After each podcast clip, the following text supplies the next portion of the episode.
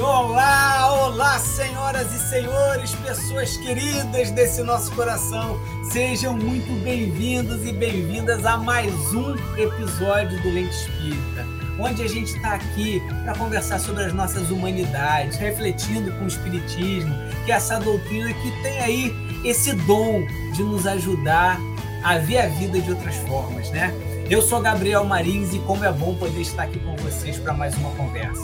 Essas conversas têm um puro objetivo, desde o início, estender um pouco daquele espaço onde amigos de ideal espírita podem conversar livremente, galera, livremente mesmo. Isso às vezes é na saída do centro espírita, outras no próprio centro, mas comumente é na amizade que nasceu e caminha junto onde quer que a gente está. São amigos que a gente encontra por aí, que a gente vê num evento espírita uma vez, fica perto da gente durante muito tempo e a gente desenvolve um laço afetivo muito grande. São amigos que a gente vai trocando as ideias, falando nos momentos que a gente passa por uma dificuldade, que a gente passa por uma alegria, que a gente divide a vivência, né? E falando em amizade, eu tenho certeza que vocês estão com saudade da nossa querida amiga Rosália Romão, quem não tá? E ela também está com saudade desse nosso espaço essa semana a Rosália enviou um recado para gente. Ouve aí, galera.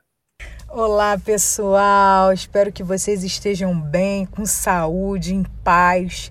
E se não estiverem, que aqui vocês encontrem o conforto, a alegria, a coragem para continuar esse caminho eu continuarei por perto sempre que possível. E como o Gabriel já falou no outro episódio, nós teremos, né, além da convidada ou convidado que nós normalmente chamamos, alguém para também entrevistar esse convidado. Na semana passada, Carol, beijo Carol, do canal Meninas Espíritas, esteve aqui com o Gabriel, entrevistando a Luiz Elias. Quem não ouviu, corra lá, ouça que tá especial. E nessa semana, para auxiliar na entrevista de uma super ilustre, maravilhosa referência de convidada. Recebam com muito carinho alguém que já queríamos convidar há bastante tempo. Ele é músico, expositor, atua na arte espírita desde os anos 1980, participa do grupo Espelhos da Alma, nas plataformas de música. Ele conta com mais de 16 CDs lançados, dentre eles instrumentais no piano, como Toque do Recanto, e parcerias como Criador e Criação. É o mecenas do movimento espírita, é o agregador, todo mundo gosta de estar junto desse ser extraordinário. Recebam com muito carinho Ricardo Sardinha. Olá, Gabriel! Olá, Rosália! Olá, amigos queridos! Que alegria estar aqui participando do Lente Espírita, que eu sou muito fã, gosto muito de ouvir, estar com vocês. Estar pessoalmente aqui com vocês, então, agora é uma honra imensa. E que esse nosso programa aqui seja muito proveitoso. Vou aproveitar cada momentinho aqui curtindo a companhia de vocês. É um programa sonhado, Sardinha. É um programa sonhado. E não é sonhado de hoje, não, galera. Se a gente puder falar, é sonhado desde que essa história começou de lente espírita, né? E, e obrigado por você aceitar o convite, né? Como disse Rosália aí, é uma honra ter você aqui, né? Para a gente conversar um pouquinho sobre as nossas trajetórias nos caminhos da fé, daquilo que nos fortalece, nos anima, nos faz insistir, persistir daquilo, galera, que qualifica nossas alegrias, ampara nossas dores, nos apresenta novos olhares. A busca no espírito em seguir a trilha do seu próprio coração, da própria consciência, que precisa de alimento substancial para que ele não desfaleça no trajeto. E também, né, Gabriel, como é que a gente não vai falar da, da necessidade da oração, né? Do contato com esses escritos que nos ajudam assim, a abrir as janelas do entendimento, da vivência da caridade, né? com a presença junto ao nosso próximo. Mas sabe, tem um alimento que ele é primordial. E ele nos fortalece, sei lá, nos anima, ele nos faz refletir, especialmente sentir. E que fala da vida de todos nós. E que para mim é muito significativo, que é a música. é, é um alimento especial nas nossas almas. Né?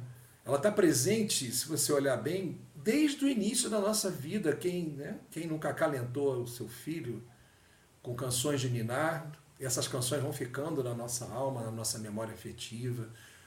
As brincadeiras com os amigos, né? nas, nas rodas, nas cantigas de roda, né?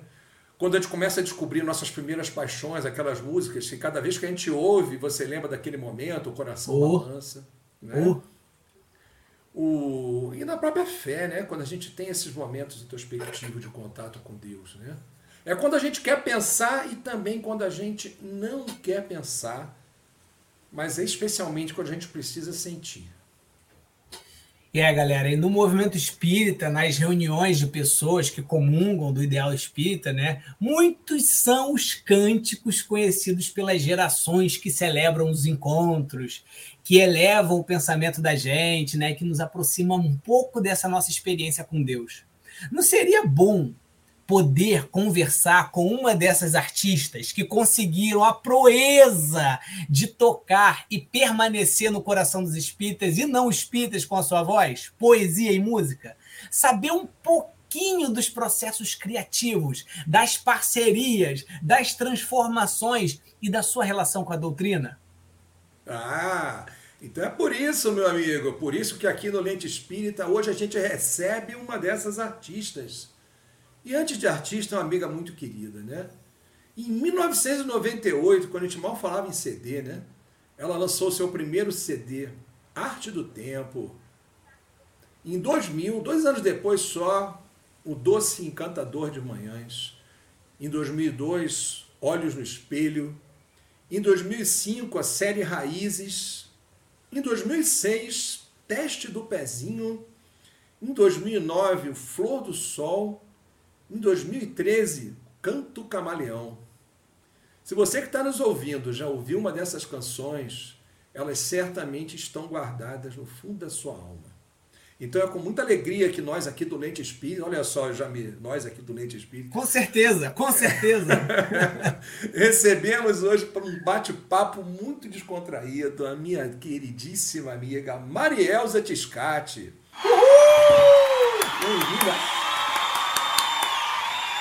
Olá, gente querida. Olá, pessoas lindas que eu amo muito. E estou aqui ouvindo e me emocionando com estar perto, apesar de estarmos nos ouvindo, mas dá uma. Estou até com a mão gelada aqui de emoção para conversar com vocês, duas pessoas, três pessoas queridíssimas, né?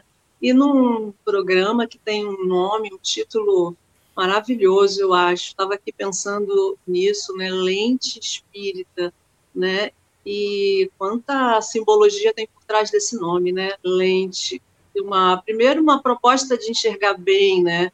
De ver bem, de observar bem, né? É, de ver além. Eu acho isso profundo e muito, muito a ver com, com o espiritismo, né, que tem exatamente essa proposta, né, de ter uma lente é, poderosa que vê dentro da alma, né? Então é muito legal, muito muito alegre eu estou de estar aqui com vocês. Nossa Senhora, é um momento muito fantástico para esse nosso coração, gente. Não, muito, muito, muito. É muita alegria, galera.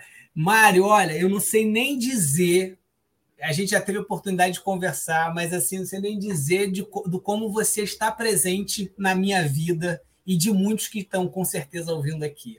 Eu lembro que eu era moleque sagaz, né? Lá em Araruama, você quer? E eu ia muito. É, minha mãe trabalhava no escritório dela. E, e, assim, eu falo muito que antes dos 17 anos eu era filho de espírita, só me torno espírita depois, né? Depois, depois de um tempo é, espontaneamente. E eu lembro muito que minha mãe trabalhava escutando é, é o CD Arte do Tempo. E eu lembro que ela falava assim: meu filho, você tem que ouvir isso aqui, CD me deixa. Nossa, é, é tão bom trabalhar ouvindo isso. E eu, nossa, era, não era para o meu tempo, eu estava em outros lugares, né? Mas assim, a imagem do CD me marcou é uma imagem do CD que me marcou. E assim, quando, logo de, muito depois, depois a gente se conheceu e eu vi os CDs, e, e realmente eu comecei no movimento espírita e comecei a perceber, é, fazer uma ligação com outra, eu falava assim, cara, tava lá desde o, desde, desde o início, né? Desde o início. Então, realmente, olha, é muito especial. E sem falar com, da, da, da presença né, da sua música no, no decorrer da nossa vida. E aí, para também aproximar a gente um pouco dessa sua construção, porque uma das nossas curiosidades é, cara, como que o artista toca a gente, né? Como que começa esse processo de construção? Como que começa esse processo criativo? E aí a nossa dúvida aqui, a nossa nossa pergunta aqui como coletivo, né? Como é que a música chegou na sua vida, né? Como, como que ela surgiu? É, alguém cantava na sua família? Você não teve influência nenhuma? Como é que, como é, que é isso? Quais são as suas influências? Como que ela despertou e como é que, como é que foi esse início? Nossa, Gabriel, isso tem é muita história, mas é, basicamente a minha entrada para a música foi muito pequenininha a partir da minha própria família, né? E eu acho isso muito interessante porque a música entra em você de uma forma tão visceral quando é via família, quando é via mãe que canta, que ouve rádio, que é pai, que é músico. Meu pai, ele era músico de, do interior, que tocava no coreto da cidade, fazia baile de carnaval. Então ele era aquela pessoa conhecida na cidade como músico e embora eu não tenha pego essa esse, esse momento em que ele era mais ativo na música, porque eu não era nascida ainda, mas isso passou muito fortemente para nós através da, da história e principalmente dos meus irmãos, que traziam isso, que marcavam isso constantemente. A gente se reunia e contava histórias do, do meu pai, tocando no baile de carnaval, e a gente vê fotos dele, né, tocando e eu peguei mais a parte do meu pai batucando na colher,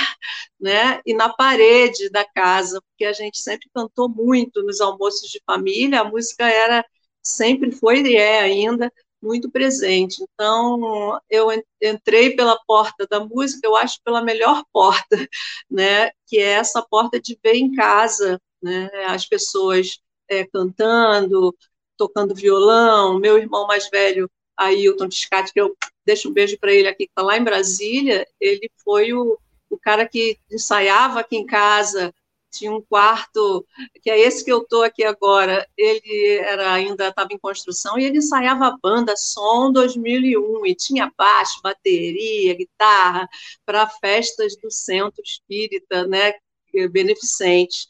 E, então, eu, eu cresci assim. E meu irmão Adil Tiscati, que também é, é compositor, cantor, gravou três discos, ele tocava muito João Bosco, ele era apaixonado pelo João Bosco, ele ficava horas e horas perseguindo os arranjos do João Bosco no violão, e a gente cresceu, eu cresci nesse meio, ouvindo ele no quarto, perseguindo, fazendo aquele mesmo acorde dez mil vezes, e depois que ele pegava, ele falava, mana, vem aqui ouvir. Aí ele cantava para mim e reunia os amigos aqui. E quando eu era um pouquinho mais velha, assim, lá pelos sete anos, talvez, oito, ele me botava para cantar na roda dos amigos, né? Ele chamava, olha como é que a minha irmã canta bonitinho, aí cantava. Isso para mim era a glória, né? Dos amigos mais velhos, do meu irmão, e eu cantando MPB. Então, a minha, a minha origem foi a melhor possível, eu acho. Porque meu pai era cantor de tocador de tuba, de caixa, de tarol, de saxofone, e cantava muito samba, muita marcha de carnaval. Ele e minha mãe faziam parte de grupo de folia de reis na cidade deles. Enfim, quando a gente veio para Bangu, né, eh, saíram de lá porque a fábrica fechou, a fábrica de Santo Aleixo, veio para cá, para Bangu, meio que é, imigrando, em, como é que é a palavra certa? Emigrando e imigrando, não sei, vieram para cá é. à procura de trabalho, né? Fomos morar num cortiço, que era literalmente um cortiço, aqueles lugares que tinham banheiro do lado de fora da casa, e tinha muitos sambistas lá nesse cortiço. Eu era muito pequena, mas eu lembro. Depois a gente veio para essa casa que eu estou até hoje. Aqui muitas muitos momentos de música. Então, essa é minha mãe ouvindo rádio, minha irmã com uma voz linda, canta até hoje.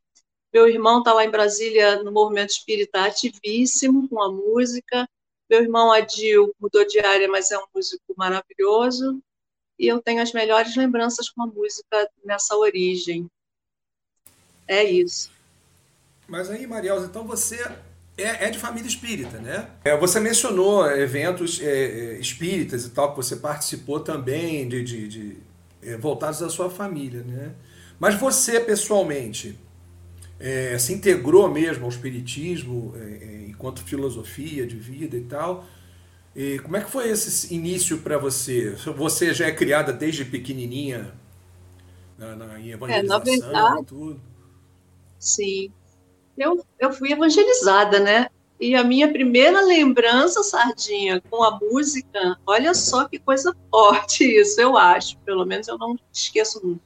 Na evangelização espírita, como eu era, já as pessoas me consideravam afinadinha, né, lá com os meus sete, oito, oito anos, então eu cantava na evangelização.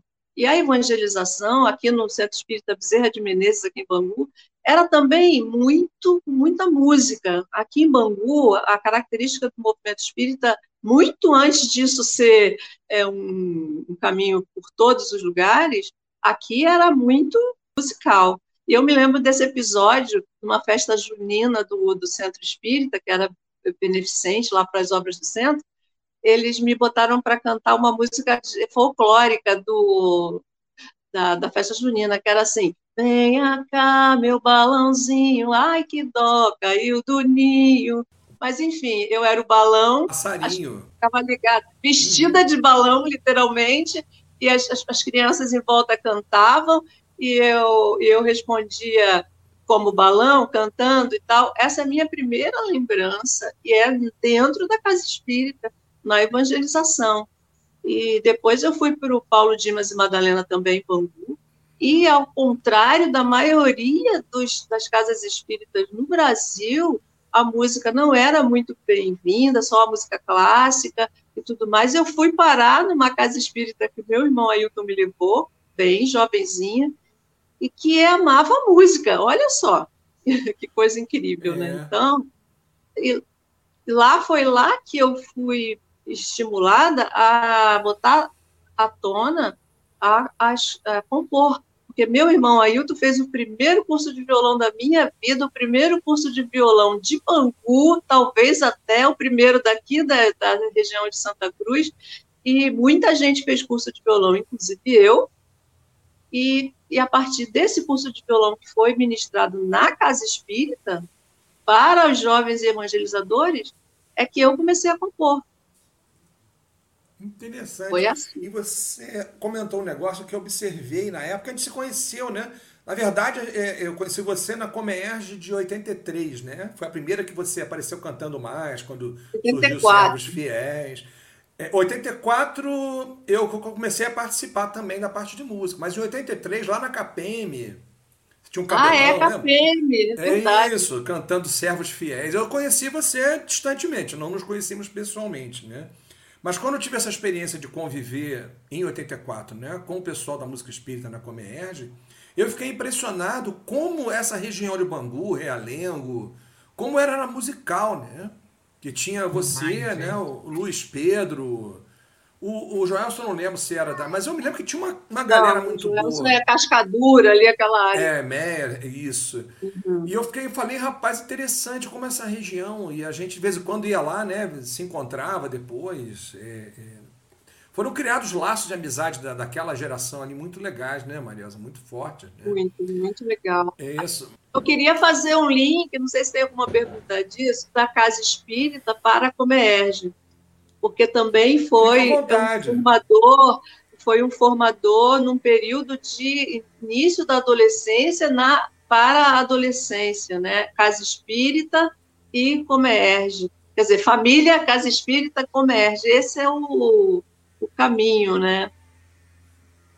É... Uma coisa que a gente não falou, né, Sargento, que a gente falou que ia falar e acabou que eu não sei, a gente não colocou na pauta, mas assim, qual foi o papel das amizades Qual foi o papel uhum. desses encontros que você teve? O papel em si da Comerge, se quiser falar um pouquinho mais sobre isso, mas assim, porque eu lembro que você conversava muito, que você se reunia, né, com amigos e vocês compunham. Como é que era o papel dessas amizades nesse motor criativo? De, e esses encontros, né? Esses, esses, esses eventos de encontros dessas amizades? Eu acho muito importante você tocar nesse assunto das amizades, das relações e do quanto isso é fundamental na vida do, de qualquer pessoa, mas na vida de, da criança e do adolescente, né? E especialmente do adolescente, no meu caso, eu fui parar num núcleo, né? Fantástico, de carinho, a Casa Espírita, a União Espírita Paulo Dimas e Madalena. Beijo para essas pessoas maravilhosas, a qual, as quais me receberam com um carinho impressionante e com uma abertura impressionante que não era comum no movimento espírita na época. Eu volto a dizer isso, porque eu fui é, parar nessa casa espírita maravilhosa que me estimulou, me chamou, me pediu, me convidou e, e aceitou as criações que vinham e incluía isso nas programações. E aqui em Bangu era um núcleo realmente sardinha, era um núcleo muito especial porque não só a música, no meu caso, era bem-vinda, como o teatro, como as brincadeiras, como as atividades interativas, e eu era convidada e aceita, e, e me era encomendado canções para os eventos. Não só era aceita, como era pedido. Então, como a gente fazia muitos eventos, era um, era uma, era um movimento espírita muito ativo, muito intenso, muito alegre, muito a gente ia para casa um do outro para ensaiar. Então, até eu estava pensando ontem que muitas, talvez a maioria das músicas que, que eu decodifiquei, vamos dizer assim, é, vieram de encomendas para atividades do movimento espírita. Por exemplo, vai ter uma festividade de crianças, o tema vai ser tal. Então, puxa, a gente podia ter uma música nova. Isso era, imagina o estímulo que é isso para um adolescente. Você, alguém falar para você, Maria Elza, faz aí uma canção, fulano, que tal uma canção com esse tema? E então a gente era muito estimulado a fazer isso. E era muita atividade, muita atividade que tinha por aqui. Então, muitas dessas canções que hoje estão no Arte do Tempo, como Estrela Matutina, como outras canções que agora não me recordo, mas muitas delas, nasceram de uma encomenda, vamos dizer assim, né? de, de um, para uma atividade espírita. Eu tenho muita alegria de dizer isso, porque hoje em dia eu não sei se isso ainda está assim.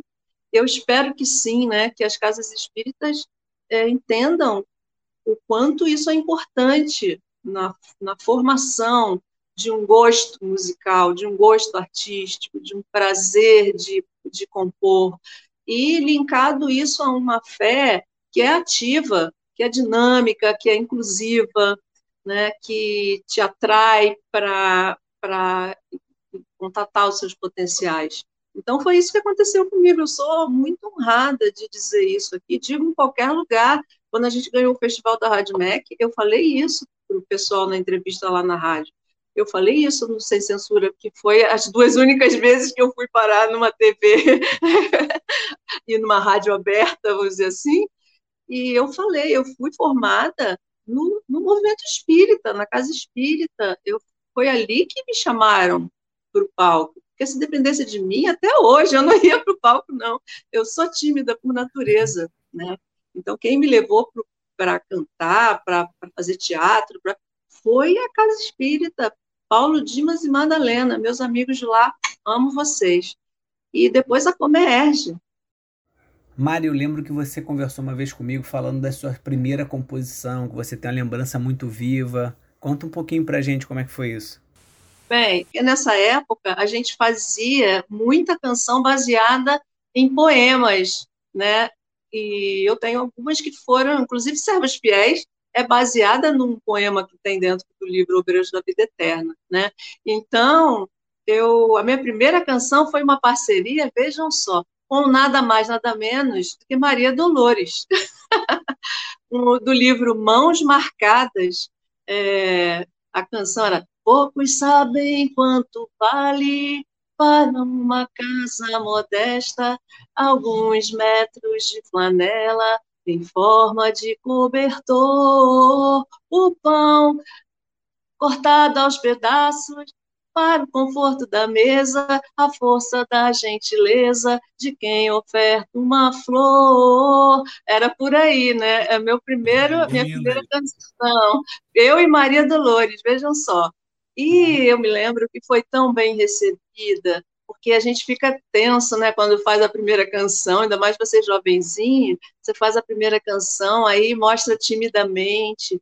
E eu queria é, sublinhar isso, sabe, gente? Para quem está nos ouvindo e quem está trabalhando junto aos jovens, junto às crianças, eu queria sublinhar isso com muita ênfase, porque esse minuto em que você mostra uma canção, você com 13 anos, né, 14, é, nesse início, você mostra a sua primeira canção, isso é tão importante, já foi importante você ter recebido o apoio para fazer, as encomendas para fazer.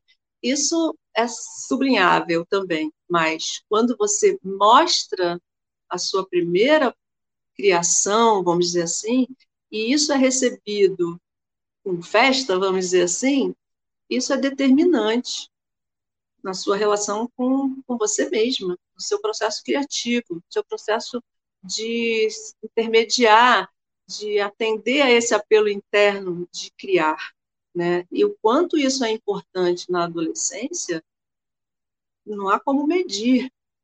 Né? Então, eu peço a todas as pessoas queridas do movimento espírita, ou não, que tenham contato com a música, com a arte, com os adolescentes, com as crianças, que fiquem muito atentos a esse, a esse, sabe, é a fonte que começa a jorrar, de pouquinho, aquela primeira aguinha, assim, né?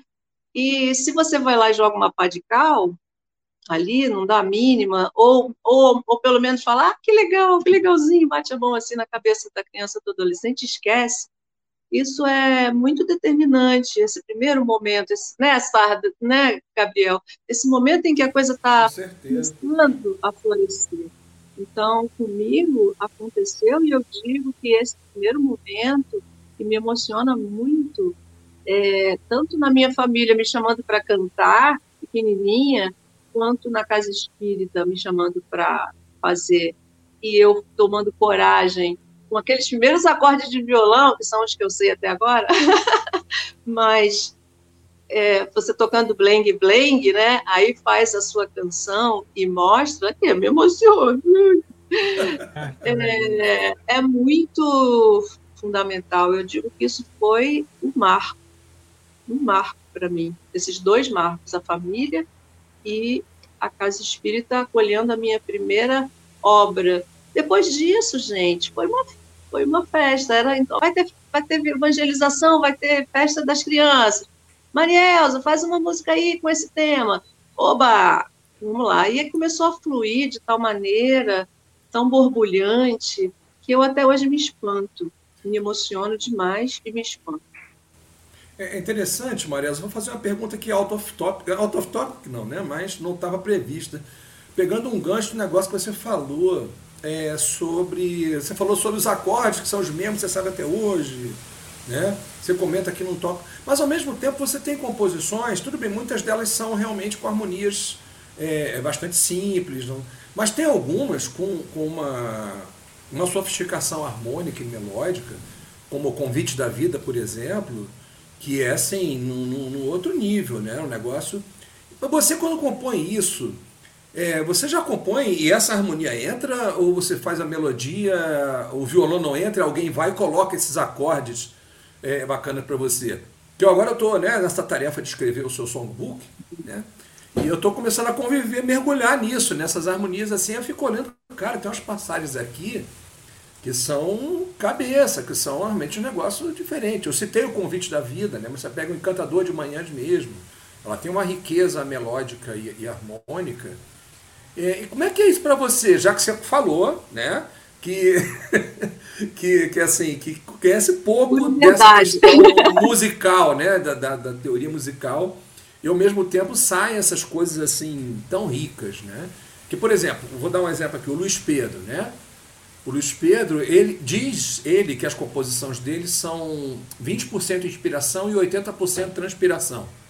Estudou música, né? Então você pega tocar a música do Luiz Pedro não é um negócio simples, né? Tem umas composições, umas estruturas harmônicas ali extremamente complexas. Acho que não tem nenhuma música do Luiz que seja simples. Não conheço nenhuma, pelo menos, né? Mas no seu caso você disse que não, como tem outros compositores espíritas, né, que não se aprofundaram tanto nesse conhecimento, mas são capazes de construir é, é, é, composições né, fantásticas nesse sentido. Você tem algo a dizer sobre isso? Eu tenho algo a dizer sobre isso e acho muito importante ter lembrado isso nessa pergunta, porque tem um dado que é fundamental. Eu não nunca fui é, muito, não sei porquê também, é uma pergunta que eu me faço hoje, né? Porque eu poderia, tendo irmãos músicos, ter me tornado uma ótima violonista, porque eu tive esse estímulo. Meu irmão, Adil Tiscati, é um ótimo violonista.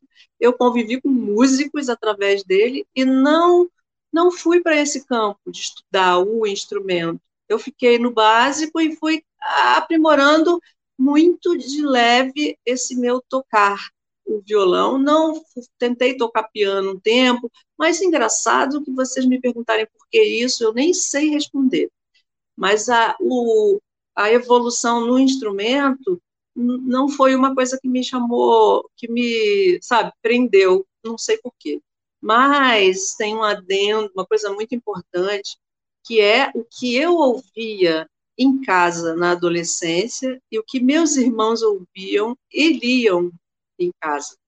Então, eu fui criada na no, no, nesse caldeirão de música brasileira. Meus irmãos ouviam, meu pai, minha mãe, samba, samba canção, é, quer dizer, toda a musicalidade antiga, anos 50, 60, né, é, brasileira, é, e meus irmãos, especialmente meu irmão Ailton Tiscati, depois meu irmão mais novo também, a gente tinha o de melhor da música brasileira em casa. Tem, Mário, é. conta aí, dá um, dá uns, dá uma, conta uns causos aí pra gente, uns artistas desse, assim, o que, que, que, que vocês ouviam mais, o que, que tocava mais, assim, quando você lembrava em termos de composição, quais eram as principais fontes que você bebeu e você fala assim, não, quando eu vejo a minha composição, eu lembro muito dessa aqui, desse aqui.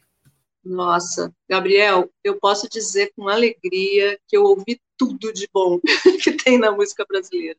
De Milton, Edu Lobo, Caetano, Gal, é, Beto Guedes, os é, Curo da Esquina todos. Eu me lembro que eu, bem nova, é, a gente tinha os, os LPs aqui, meus irmãos tinham muito zelo, mas eles guardavam, né? Mas só que eles trabalhavam, eles saíam e eu ficava, eu e cantava em voz alta. Então, Sardinha, essa essa parte do ouvido musical, né, da qualidade do que você ouve na, na fase em que você está em formação, isso marcou muito as ideias harmônicas na minha cabeça. Foi aí, é claro, as músicas simples elas têm uma função. Até hoje eu, eu acho que eu estou voltando, eu estou voltando para trás, como dizia meu pai, e buscando essa, essa simplicidade mantrâmica, vamos dizer assim, é, mas a minha formação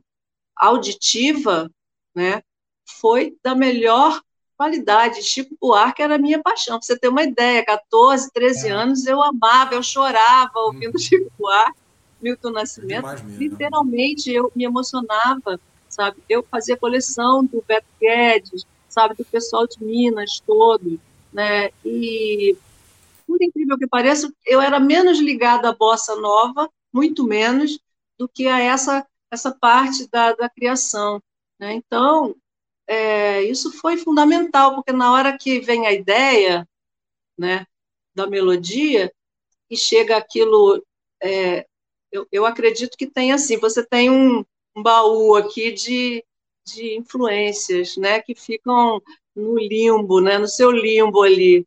Né, e quando a, a, a ideia vem do, do além, né, quando vem a espiritualidade se aproxima, no nosso caso, no meio espírita mais especificamente, mas não só, porque não tem só espírito influenciando só espírita, obviamente, né? Então, quando tem essa comunhão na hora de criar, obviamente que aquele material interno que você tem, né, de, de rememorações sonoras, isso vai fazer diferença na hora de compor. E, continuando a resposta, Sarda, na verdade, eu sempre transpus isso para minhas limitações no violão. Quando foi virar um álbum, né, eu tive ajuda, sempre tive ajuda em todos os álbuns, de profissionais maravilhosos, carinhosos, e que amavam aquela música que eu fiz lá ainda nesse estado bruto. E isso ajudou muito para que as pessoas gostassem de fazer os arranjos. O Rômulo sempre me falou isso, Zé Leal, tantas outras pessoas que participaram desse processo de fazer arranjos nos meus discos, e eles foram assim, tipo meu pai, tipo a primeira pessoa que me encomendou música no Quase Espírita. Eles foram para mim essas pessoas que disseram também: nossa, essa música é linda, vou, vou, abrir essa harmonia nos acordes, vou botar os acordes que cabem dentro dela e que eu não sabia fazer. Então, eles colocaram eles abriram a harmonia, segundo eles, eu não sei se eles estavam mentindo ou não, mas eles diziam que já estava ali, estava ali dentro, mas eu não enxergava na hora de passar para o instrumento, mas eles enxergaram. Então, parte do crédito, grande parte do crédito dos álbuns são dos arranjadores e dos músicos, que compreendiam perfeitamente o que o arranjador pensou, e na hora que a música fica pronta, você ouve aquela música e fala: ah, meu Deus, que isso, que coisa linda. E aquilo volta para dentro de você como um aprendizado. Então foi eternamente aprendizado. Com os músicos, que eu sou muito grata, queria abrir aqui um parênteses e dizer que eu tive uma, uma vida muito feliz com a música, tenho ainda, mas especialmente nessa trajetória, é, pessoas muito generosas passaram por minha minha primeira vez no palco era com músicos profissionais, gente. Vocês entendem isso? Gente que tocava, por exemplo, o Romulo tocava na época com a Maria Bethânia, e ele é. tocou comigo. O Zé Leal, que toca com o Zé Ramalho, que toca com não sei quem. Essas pessoas Cara. tocaram nos meus discos. Então, todo mundo muito acolhedor, muito carinhoso. Eu chegava lá no estúdio a primeira vez para gravar o Arte do Tempo, eu me lembro, tímida, medrosa, e tinha gente da Orquestra Sinfônica tocando em, ao encontro do amor, músicos da Orquestra que Sinfônica. Brasileira. Vocês têm ideia do que, que é isso? Porque o Rômulo eu conhecia fulano, que fulano conhecia fulano, e fulano foi trazendo, e eu ficava assim, ó, de boca aberta, era uma, era uma coisa inesquecível. O Arte do Tempo foi um negócio que eu não tenho palavras, né? E todos os músicos, os, as pessoas do, estúdio, os técnicos, todos muito carinhosos. Gente, vocês têm ideia do que é isso? Você encontrar gente altamente qualificada na sua trajetória toda de, com a música e essas pessoas te pegarem no colo e fazerem você reouvir a sua música sob outro ângulo é, é algo é fantástico.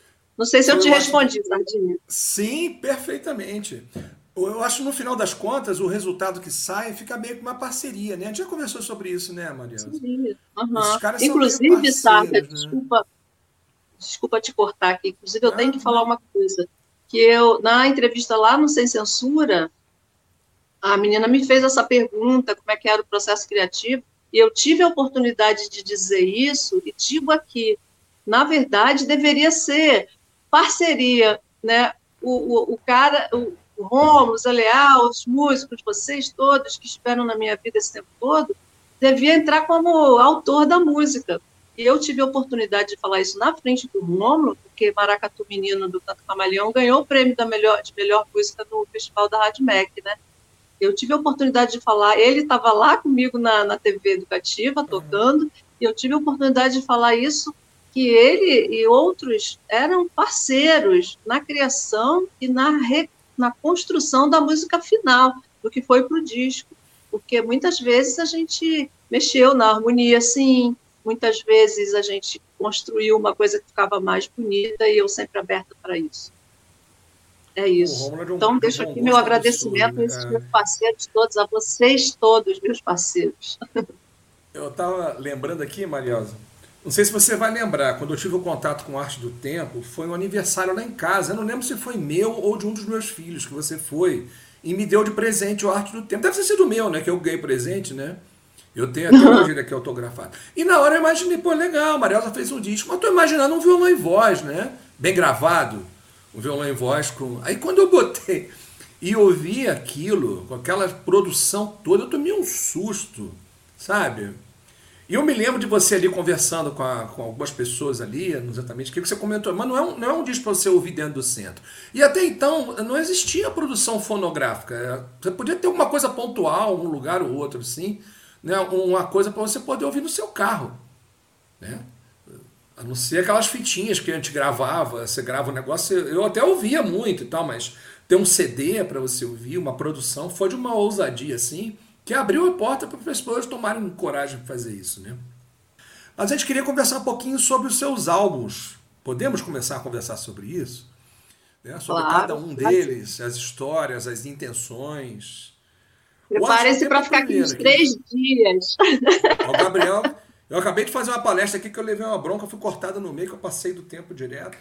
Não, não, tá tudo em casa. Gabriel, você é, é o você não, é o cara que vai determinar hoje, porque eu. Não, nossa. nós somos amigos conversando aqui. Isso aí, enquanto a conversa tá boa, a gente vai. A pouco é... o pessoal acelera o tempo na hora lá, bota uh, falando que nem no WhatsApp.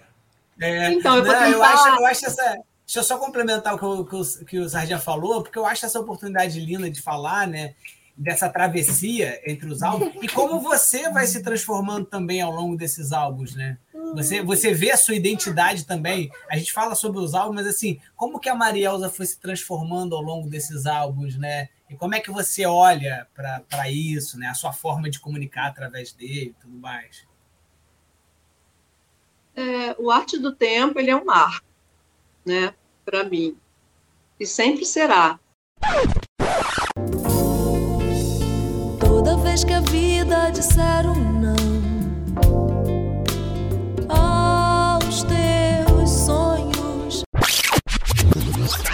temos a certeza que o sol virá. É tão bom olhar o céu e ver a imensidão. Antes de tudo, eu quero dizer que sempre aconteceu isso. As pessoas surgiam no caminho, sabe? Eu enxergo nisso um motivo enorme de agradecer, porque sempre foi assim. Eu conheci o Rômulo fazendo um show no meu, no, do meu irmão no Ballroom, antigo Ballroom aqui no Rio de Janeiro. E eu fazia produção do meu irmão nessa época. Né? Sabe como é que eu conheci o Rômulo? Não. Abrindo parênteses, eu conheci o Rômulo na boate que eu frequentava em 1991. Eu uhum. de família, tá, pessoal? Tinha música ao vivo e ele abria fazendo baixo e voz. Já viu um cara fazer baixo e voz? Eu olhava e falei, esse cara é maluco, mas que pode ir super é. perfeito, claro, né? Como é que o cara consegue? Já dizem que é difícil você tocar baixo e cantar, né? E ele fazia do baixo quase um violão. E aí eu, eu, eu conheci lá na época, os caras da banda e tal. Depois que eu fui saber, depois de muito tempo, que ele que era o Rômulo Gomes, que atuava com você, mas anos e anos depois. Ele é genial mesmo. É. Eu, quando conheci o Rômulo, eu nem sabia que o Rômulo era espírito. Por que, Gabriel? Desculpa. Eu falando que vocês dois estão falando como conhecer o Rômulo. Eu falei assim, Rômulo, não te conheço, me procure. Ah, aliás, deixa eu falar, o Rômulo Gomes é, é um baixista conhecido, muito, muito conhecido, tocou muita gente tocou com João Bosco, Maria. Né? O cara que tocou com João Bosco é, é outro nível. É, tocou com João Bosco. Betânia tocou com a Betânia há muito tempo. Tocou com... ah, eu nem vou fazer a lista, porque imagina todo mundo. Ele tocou. É. E quando conheci o Romulo, eu nem sabia que ele era espírita. Olha só, nem ele, porque ele não me conhecia também, conhecia meu irmão. E então eu mitidamente né? Ou muito intuída, talvez alguém me empurrou, falou, vai lá, fala com ele. Eu fui, tipo, assim, mitidamente, não, timidamente, eu pensei em, já vinha com essa ideia, por causa do meu irmão, meu irmão já estava no, no segundo álbum, no segundo CD, eu tinha muita música, e eu falava, poxa, também quero, né? Sei lá, uma coisa tímida. Uma, uma coisinha assim lá dentro de você, que ao mesmo tempo você diz, nah, isso nunca vai acontecer e tal. E, de repente, gente, assim, eu me lembro claramente que foi como um impulso, como alguém que alguém falou assim, vai, mulher, fala com esse cara aí. E eu falei, pois é, estou pensando em juntar as canções, não sei o quê. Enfim, ficou isso, meses, né? E depois me lembro também de uma pessoa, Maurício Contrucci, se eles, ele, talvez eu vou mandar para ele para ele ouvir, mas o Maurício não é espírita nem nada, tinha um estúdio, era produtor de samba, era produtor de né, pagode, eu não lembro mais nem exatamente o que ele fazia, mas era uma área assim totalmente diferente.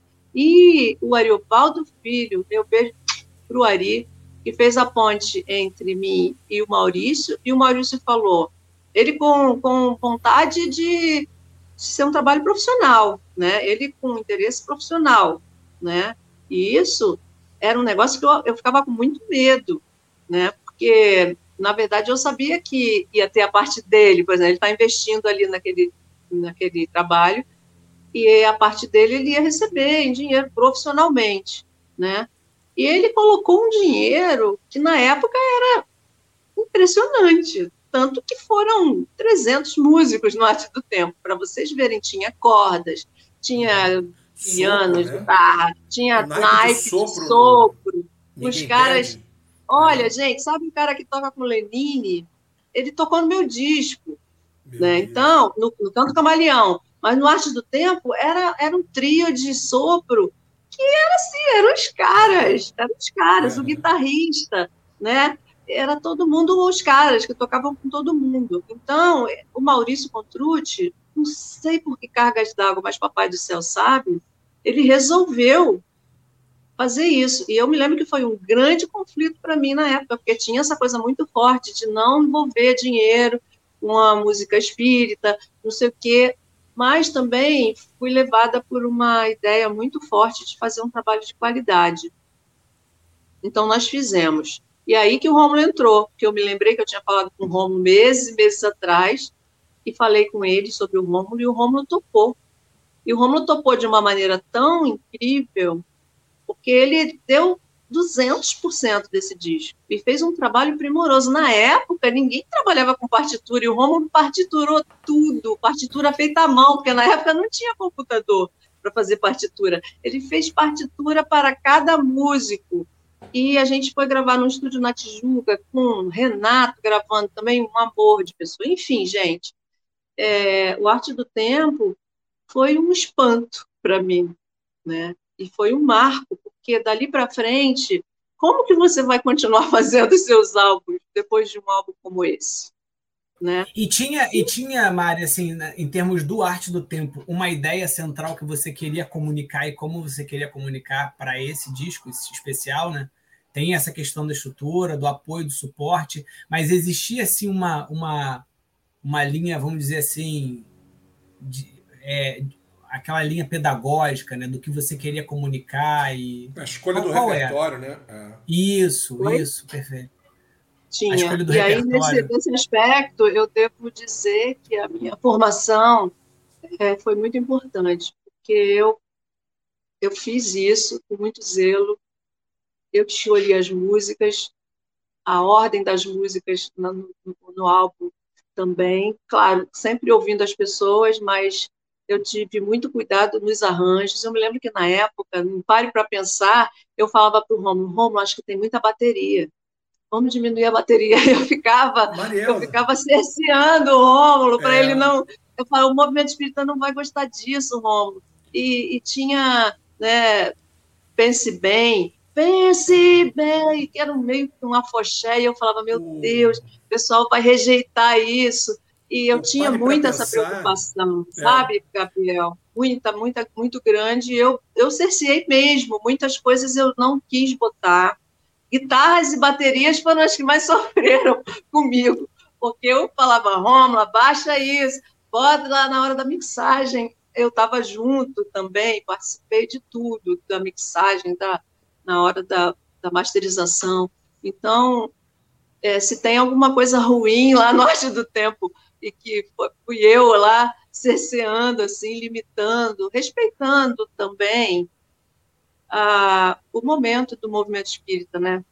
Com, com, eu achei importante e acho até hoje. E tem até um episódio interessante que eu vou contar aqui, mas para dizer a verdade, graças a Deus, eu já nem lembro mais quem foi que falou comigo na época. Mas também essa pessoa que falou comigo na época, algum tempo depois, veio falar de novo comigo, acho que um ano depois do Arte do Tempo ter saído.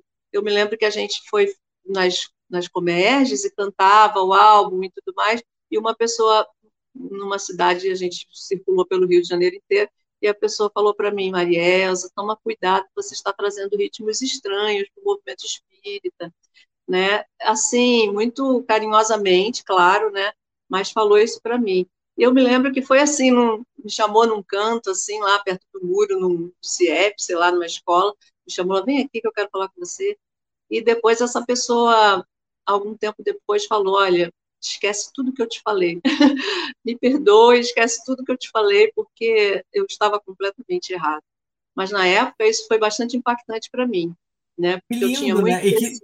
e, talvez até pela, eu acho que o próprio papel da sua música de sensibilizar e falar, olha, tá vendo? Existe outra forma de pensar olha aqui, tá vendo? Talvez esse um ano que passou, né, desse encontro foi exatamente esse tempo em que a sua música foi ali trabalhando, né, ajudando pessoas a verem de um outro lugar, né? Isso foi muito bacana. Essa trajetória do álbum Arte do Tempo foi muito, é muito bacana até hoje, porque tem muita gente que não conhece. Aliás, se vocês me permitirem, eu queria fazer um, uma ressalva aqui, né? Mais uma sublinhada aqui, né? É, que isso foi em 98, né? Quanto tempo já foi, né? De 98 para cá. E nós ainda não estamos. É...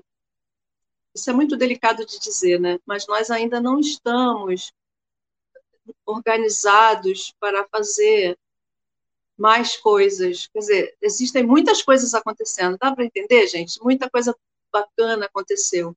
Mas, por exemplo, eu sempre sonhei em fazer uma apresentação baseada no arte do tempo, com cordas, com sopro, com, quer dizer, levar o arranjo por inteiro do arte do tempo, eu nunca consegui, nunca consegui. Por quê?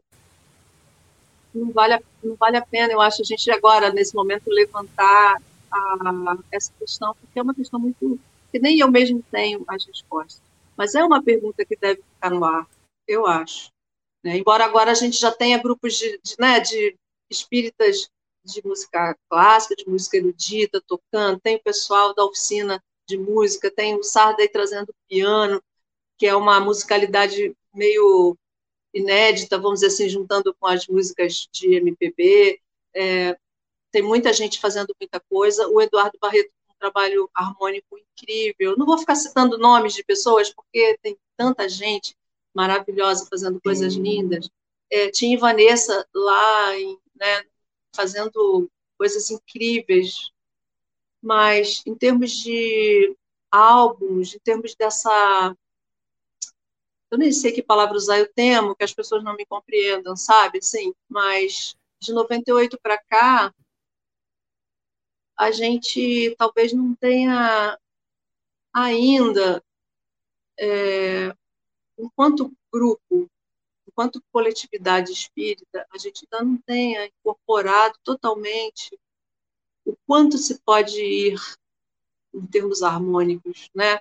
Em, até onde a gente pode ir no, no tocar as pessoas através da construção das harmonias, através de instrumentos musicais, quer dizer, variedade de sonoridades. Entende, Sarda, o que eu estou falando? É, é, usar, ter muitos instrumentos para a gente poder, na hora de mostrar a música, a gente poder sentir essa grandiosidade da música através da concretização do instrumento ali tocando. Então a gente ainda é muito baseado no violão, embora tenha muitos grupos com bateria já, guitarra, baixo. Isso é um, é um caminho lindo, maravilhoso. É, e também acho que a gente poderia estar talvez, eu não sei se investindo, nem sei qual a palavra usar, porque é, acho... um movimento espírita, não é uma empresa, nem é uma produtora, nem é nada disso, mas não, eu não sei o que, é que vocês acham. É uma pergunta eu que eu também que... jogo para vocês. Eu acho que vale a pena a gente conversar sobre isso. Isso veio espontaneamente. Eu penso isso, tenho certeza que o Sardinha pensa. Mas, assim, é... antes do Sardinha falar, você teve a possibilidade de ir para Araruama. A gente fez o Acendo da Cultura e Arte, né? O Sardinha também foi lá. E vocês viram lá a estrutura que a gente tenta fazer lá como coletivo né? Junta todas as casas espíritas da região do, da, da, de Araruama para a gente poder fazer aquilo. E um dos princípios é o seguinte: temos artistas espíritos fantásticos. Vamos dar a ele, como um coletivo, a melhor base para eles fazerem o melhor. Então, por exemplo, a gente chamou, a gente botava o melhor palco, as melhores equipes de som né, de lá da cidade conseguindo como coletivo. Tira dinheiro de venda de camisa, tira dinheiro de não sei o quê. Mas o princípio era uma ideia do tipo assim: isso precisa acontecer, porque, na verdade, a gente potencializa o alcance daquilo que sempre tocou a gente. Porque a gente é tocado por isso. A gente vai chegar no meio da praça da cidade de Araruama e vai colocar lá uma, uma caixa de som e um microfone de karaokê, né? O que, que a gente está fazendo isso? Será que é utilizar os potenciais do espírito que, que Jesus falou a Paulo quando incentivou ele a escrever as cartas, né? Ele, ele utilizou dos meios que ele tinha na época. Como é que a gente vai utilizar desses meios? Eu acho é muito oportuna essa sua fala, Mário, como, como artista, porque nós, como movimento espírita, a gente precisa pensar o que, que a gente, é, se a gente, é, como que a gente está exatamente é, ajudando que se reverberem essas vozes, que se reverberem esse conteúdo. Ou a gente, na verdade, é, a oportunidade espiritual vem, né? essa conexão acontece, a gente tem as boas composições e a gente simplesmente guarda numa caixinha. Fica escutando, às vezes, dentro do centro. Né? Você falou do Tio Vanessa, a, a, produção que o pessoal faz lá em Minas Gerais é fantástica. A produção é fantástica Sim. dos eventos, né? É, e não só digo Minas Gerais, mas assim, você falou da oficina de arte os espetáculos da oficina de arte, né? E, inclusive, eles foram como parceiros lá para fazer o arranjo, para tocar junto com você lá em Araruama, né? É, e o, o, que eles fizeram no espetáculo do céu. É ela, a Serginha falando. É, eu nem sabia, mas ótimo. É, mas assim, o, o, o, que o, o que a o que, o que é feito foi feito no espetáculo Céu e Inferno. Já aproveito agora para fazer um jabá, né? Um jabazinho, que vai aparecer agora no espetáculo Aurora, que o pessoal da oficina está gravando. Bem-vindo, é Aurora. Bem-vindo, Aurora. É uma coisa de primeiro mundo, gente. É, de, de, no, no, sentido de falar primeiro mundo, é no sentido de falar assim: estamos dando condição da, das, das melhores ferramentas, daquilo que há de melhor para o artista poder tocar os seus corações, né? É, nesse sentido, eu acho que quem merece uma menção aqui bastante carinhosa e, e, e grata, né, é o Nova Arte, né? Que é uma Sim. instituição que só a única coisa é que acostumou mal, né? Então, todas as apresentações que eu tenho feito antes da pandemia, que eu participei e tal, quase todas elas eu tinha o apoio do Nova Arte e realmente é isso. Você Sim. tem um pessoal ali que é extremamente abnegado, que rala. Olha, os caras ralam, chegam cedo, carregam peso, e deixam o, o artista ali para fazer o que ele tem que fazer, né? Ardinha, conta um pouquinho o que é o Nova Arte para a galera que não conhece. É, o Nova Arte é uma, uma organização sem fins lucrativos, inclusive eu, eu participo, né? E com esse propósito, com o propósito de dar as melhores condições para a manifestação da arte espírita, né? Principalmente acho que a música, mas é, é, então você vai fazer hoje uma apresentação, você tem já o pessoal com uma iluminação bacana, um som. Então você sabe que você vai ter um som bacana, operado por gente que conhece, que entende. Né? Uma, uma, uma rapaziada realmente muito trabalhadora mesmo. Né? Os caras, como eu estava dizendo já, eu fico olhando assim, porque é aquele, é aquele pessoal que vai ralar e ninguém vai ver, ninguém vai chegar e dizer, puxa vida, você toca, né? Você vai lá, a gente canta, no final a gente é. Né? O pessoal vai ter aquele carinho com a gente. Sempre é um negócio que é gostoso, né? Você tem uhum. isso. E aquele pessoal é, é invisível ali, nesse sentido. E fazem com um amor impressionante, né? E hoje, é, é, por exemplo, participava todos os anos aqui da Mostra de Arte Espírita em Três Rios, que é promovida pelo Iasu e Mai, né? E aí, em determinado ano, ele passou a, tra a trazer o Nova Arte para organizar. A coisa teve um salto de qualidade tão grande que você não consegue mais voltar. Né? É, não dá para voltar. Né? É, não tem mais, sabe? Você. Não, e hoje é, é por público. E importante falar, né? Quem quiser aí estar tá ouvindo a gente fazer o evento e chamar o Nova Arte, isso é possível. Vocês vão ter um custo muito baixo para ter iluminação, Sim. som de qualidade para poder potencializar essa, essa a, a, arte em si, né? Mas vai lá, Mário, vamos retomar aí para a gente não perder aí, o, né? fio, o, fio, da meada. Falamos do Arte do Tempo e o que vem mais. Encantador de manhãs. Quando cai a tarde e o sol então vai dormir, traz o sossego, traz o descanso, traz Jesus também.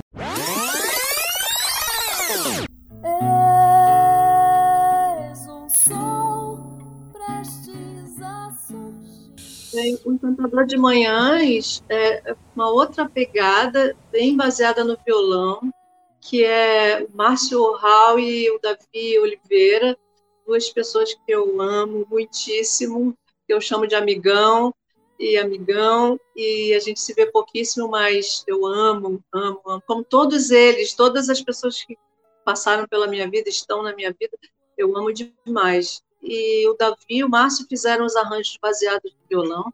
Devo dizer que esse álbum saiu somente por causa do La Fabiano de Cristo, e, e o La Fabiano de Cristo teve uma importância muito grande também nessa, nessa, nessa lista de álbuns, porque o Encantador de Manhãs e o Raízes, série Raízes, foram via La Fabiano de Cristo Clube de Arte, e que disponibilizaram né, os recursos, é, no caso eles organizaram tudo, do estúdio para ser gravado o Encantador de Manhãs, e eu não tive custos né, nenhum com essa gravação. É, o álbum foi dedicado a eles, é um álbum à parte. Eu não sei se cada álbum que a gente falar, eu vou dizer, ai meu Deus, eu amo esse álbum. O Encantador de Manhãs, né? para mim, é, amo, amo mesmo. Porque São foi filhos, um outro né, processo completamente diferente do Arte do Tempo, na proposta da musicalidade do álbum, baseado em dois violões, né, violões mais, mais clássicos, vamos dizer assim, um, um álbum mais é, lírico, sei lá como dizer, né, um álbum baseado nessa sonoridade dos violões. Mais intimista, e, né? É. Intimista. E dois amigos que nunca tinham feito arranjos para álbum nenhum, e eles se dedicaram, o Márcio e o Davi, meu beijo para vocês, amo demais. E eu quero contar uma coisa que aconteceu no Encantador de Manhãs.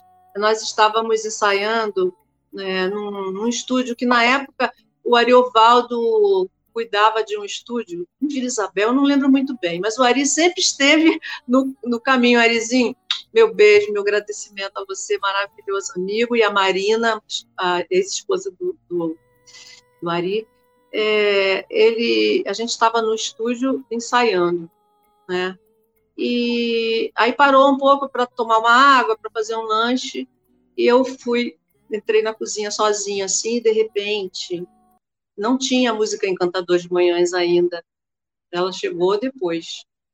E gente, eu senti um negócio tão forte que eu raramente falo sobre aproximações, assim, eu raramente não, não ouso dizer que foi isso ou foi aquilo, que foi fulano, mas a música, eu escrevi ela na cozinha do estúdio, me lembro desse, é, eu comecei a suar muito, fiquei trêmula, muito trêmula, e a melodia veio assim, na minha cabeça, é muito emocionante lembrar disso, porque na hora, e eu vou falar isso aqui, me perdoem eu não costumo falar isso, mas é uma ousadia louca minha de pensar que poderia ser tal coisa, mas eu senti uma coisa assim, tipo Dolores Duran.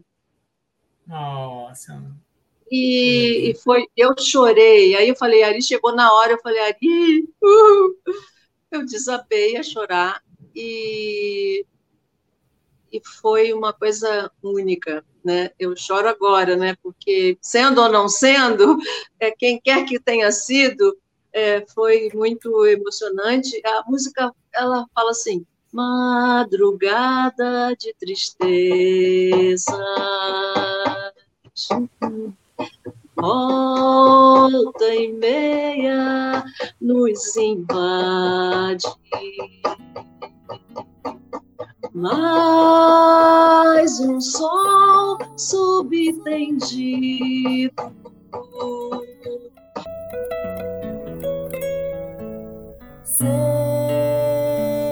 sempre alegra o coração.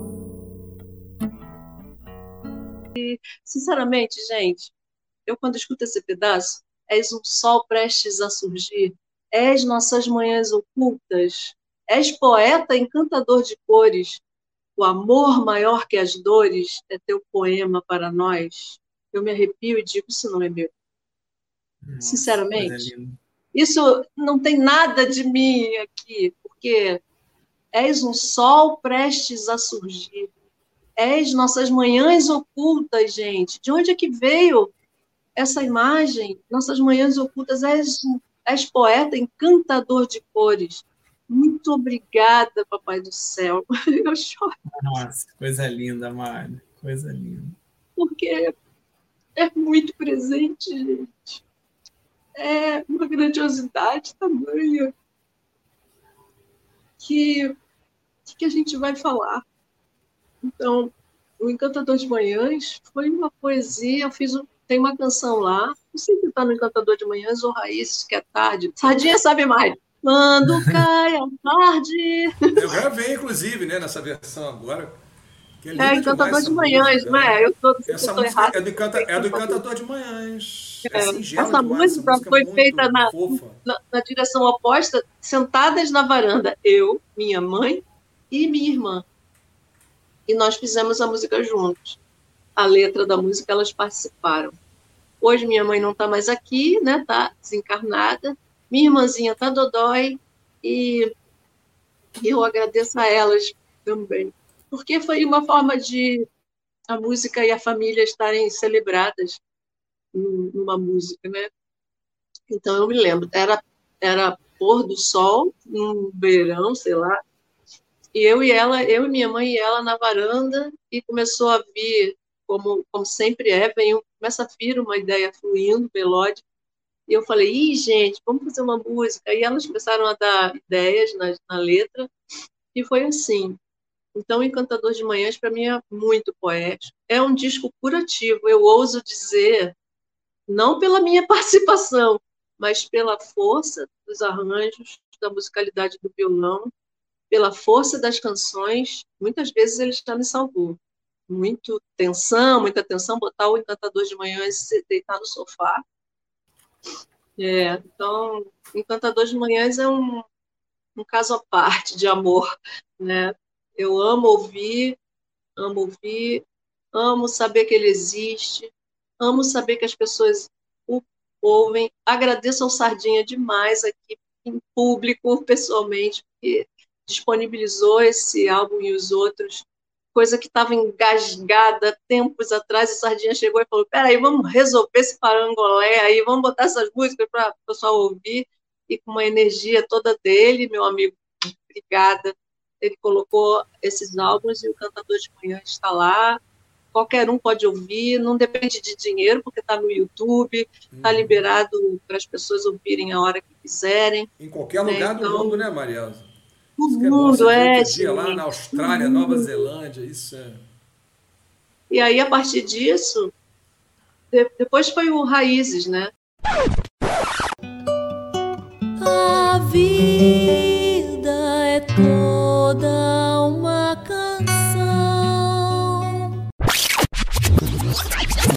Silêncio.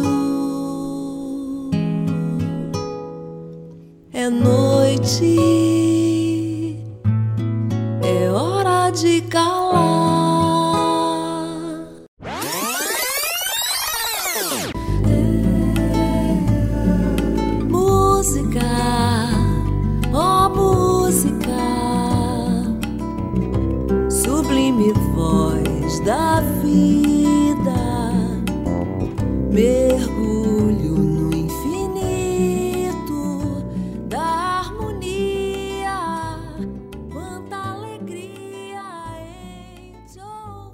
Raízes foi clube de arte, agradeço muito ao Fábio Peluso, toda a equipe do clube de arte, que eu estava trabalhando no La Fabiano nessa época e sugeri ao Fábio que tinha muitas canções, canções como é, canções que já eram antigas também, que nunca tinham sido gravadas, né?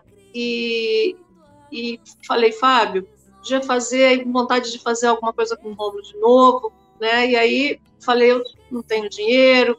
Não, então fala com o Romulo, a gente é, cuida dessa parte. O Romulo fez um pacotinho assim, simplesinho e só para cobrir mesmo o, o, trabalho dele no estúdio, porque ele estava começando também. Então acho que é, o Romulo tocou tudo, fez os arranjos, é. fez o vocal e cabeceou, batia, é, fez tudo.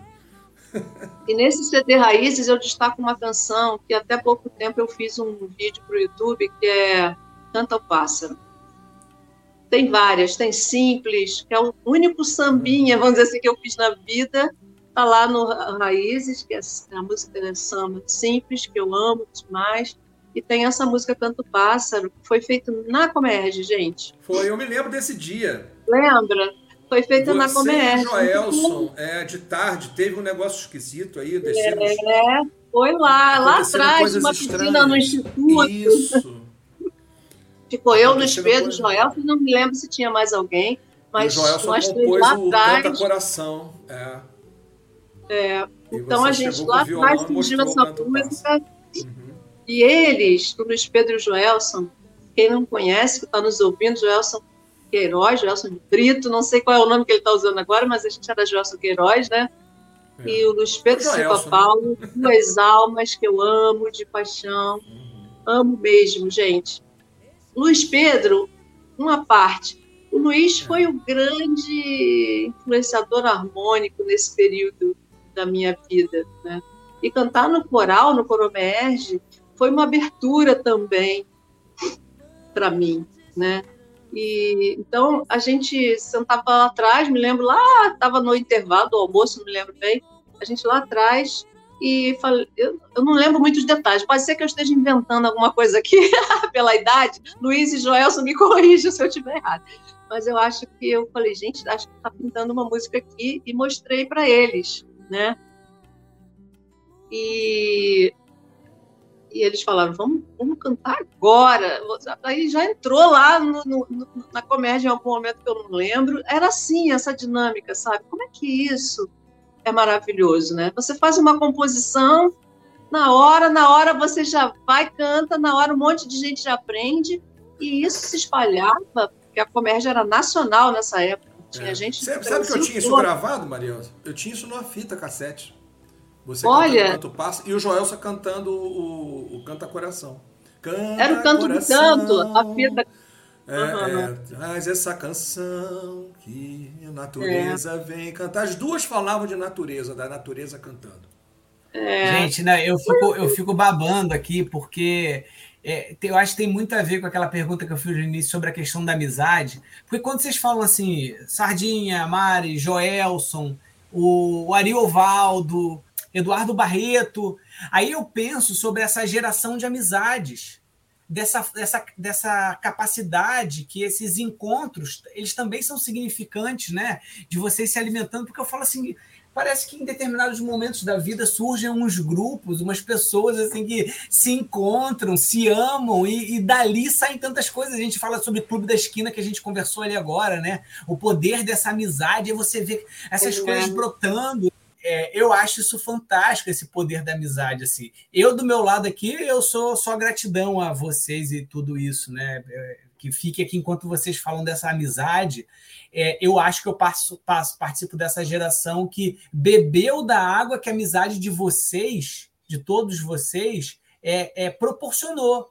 Aí depois a gente vai vendo toda a outra geração que vem, né? É, os frutos, de certa forma, é, do trabalho de vocês, dessa amizade, o próprio Júnior Vidal, né? Rosália, que se tivesse aqui, estaria com certeza falando um pouco. Ah, sim. É, tem o Alan Filho, o Manga, você tem né, o Fábio Alves, o Haroldo Mendonça, tem a turma. Ah, sim, aliás, Sarda, lembrando do Fábio Alves, eu quero fazer um adendo aqui, porque essa coisa da amizade, por graça e bondade do pai, eu fui trabalhar lá, Fabiano, do lado de quem? Fábio Alves. Fábio, me falava, Fábio Alves ele estava lançando, se não me engano, tinha lançado o primeiro álbum do, do Espelho da Alma nessa época. E o Fábio, ele que criou a capa do Encantador de Manhãs. Ele que fez a capa, exatamente. Ele que fez a isso. capa. E era, era um momento, era um momento, assim, era um ambiente de trabalho, mas a gente ria, a gente a gente amava tanto trabalhar junto, era um negócio tão bacana e tanta coisa surgiu, tanta conversa, tanta, tanta reflexão sobre música. Então eu quero mandar um beijo para o Fábio Alves, para o Grupo Espelho da Alma, que eu sempre acompanhei desde o início. Sei que eles são precursores, estão lá precursores da, da, da, música com banda, a música com batera, a música com. E também passaram por muitas poucas e boas com essa coisa de ser oh. guitarrista, guitarra e tal. Então, beijo, beijo para vocês, Haroldo, né? Todo mundo do Espelho Alma, que o Sarda agora faz parte, né? Como diz o Haroldo, agora nós somos os The Fevers da, da, da música espírita. The Fevers, é. é agora eu passei, abri um parêntese rápido, se você quiser, depois, corta depois, tá, Gabriel? Não, a gente, vai fazer, a gente vai fazer um show no Francisco de Paula, ano 2017, né? Lá, no salão. E aí eu tava imaginando o quê, né, cara? Logo depois da reunião da mocidade, pô, legal, a mocidade vai subir em peso, né? E tal. E aí, quando tava chegando assim, eu olhava pro, pro, pro, pro, pra plateia, assim, antes, né? Era uma caixa de cotonete, assim, sabe? Só cabelo branco. E aí eu comentei com a Soama, né, que é a esposa do Tiago, que é o nosso, nosso baixista. Soama, a mocidade não vai subir. Ela deu uma gargalhada. Ela, quá, mocidade, sardinha, não sabe nem que vocês existem. Assim, aí o Haroldo olhou, é, nós somos os Defibras mesmo, que a gente faz show agora realmente para. realmente, né? Já a gente acha que faz show para jovem, mas. Galera que tá ouvindo aí, faz o um meme aí disso, dessa caixa de cotonete aí, pelo amor de Deus, isso aí é maravilhoso. Essa imagem é. Caixa de cotonete. o Olhos no Espelho foi uma. É uma história bem legal.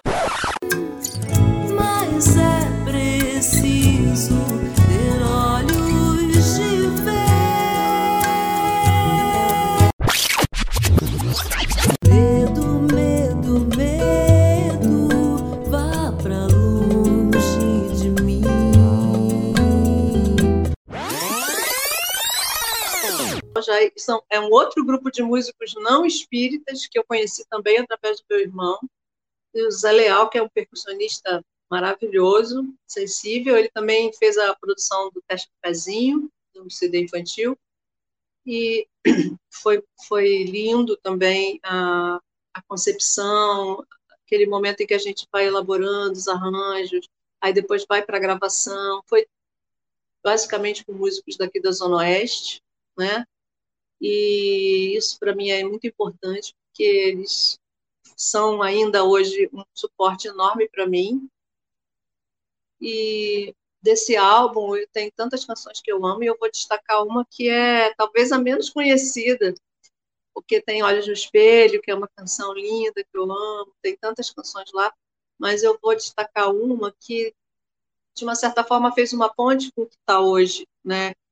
que é é vida. Eita, vida é mar, quantos peixes que nem sei, quanta vida para viver. Quanta vida é, para mim é uma forma muito poética de cantar a, a imortalidade, né, dos muitos mundos habitados, a, o espírito, né, na sua plenitude, na sua grandiosidade de trajetória quanta coisa para viver, quanto peixe para pescar nesse mar, né? Eu acho uma música muito singela, com uma poesia muito bonita e também Cabeça, que foi assim, a música Cabeça foi o hit, né? Toda vez que eu cantava, ela nunca saiu de nenhum show que eu fiz, em nenhum lugar. Essa foi Mas a é única música demais, que nunca né? saiu. Ah, delícia a música. É, ela sempre encerra os shows, os, os, eventos que eu faço, sempre. Se eu não cantar, as pessoas pedem. E é alegre por cima. Foi a primeira vez que eu botei uma música tão swingada assim, né? De, dentro do, do CD. a, gente foi fazer a mixagem lá em Brasília com um cara muito legal chamado Marcos Farias, que é filho da Marinês, que é uma grande forrozeira, uma grande compositora do Nordeste, e ele é um grande acordeonista, e ele tocou em Senhora, que tem nessa música, que é uma música que eu amo de paixão, e ele tocou o acordeon. É e a gente caiu em né? lágrimas. Hã? Senhora, a letra é sua e a música é do Paulo, é do Paulo é, Hazek. Paulo Hazek, Paulinho Hazek. É. Aliás, não sei, tem tanta história que eu tô com medo desse negócio ficar muito grande. Vocês cortam aí, mas eu vou é contar para vocês uma coisa.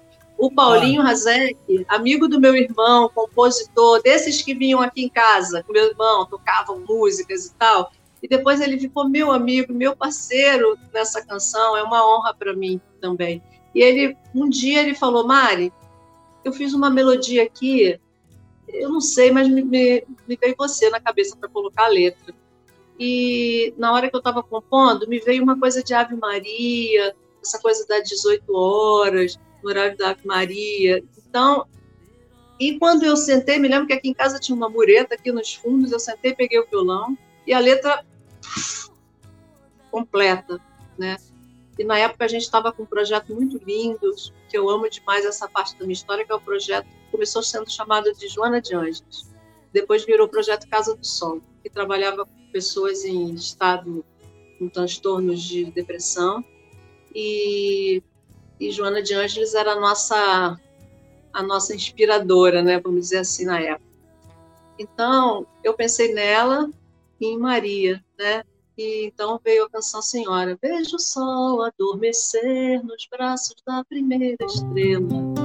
Eu amo demais. E, então eu falei, quando eu mostrei pro Paulinho, Paulinho se emocionou muito, chorou e, e essa canção ficou marcada na minha cabeça como até que a noite nem sei dizer. Uma relação com Maria, com tudo que ela representa, né?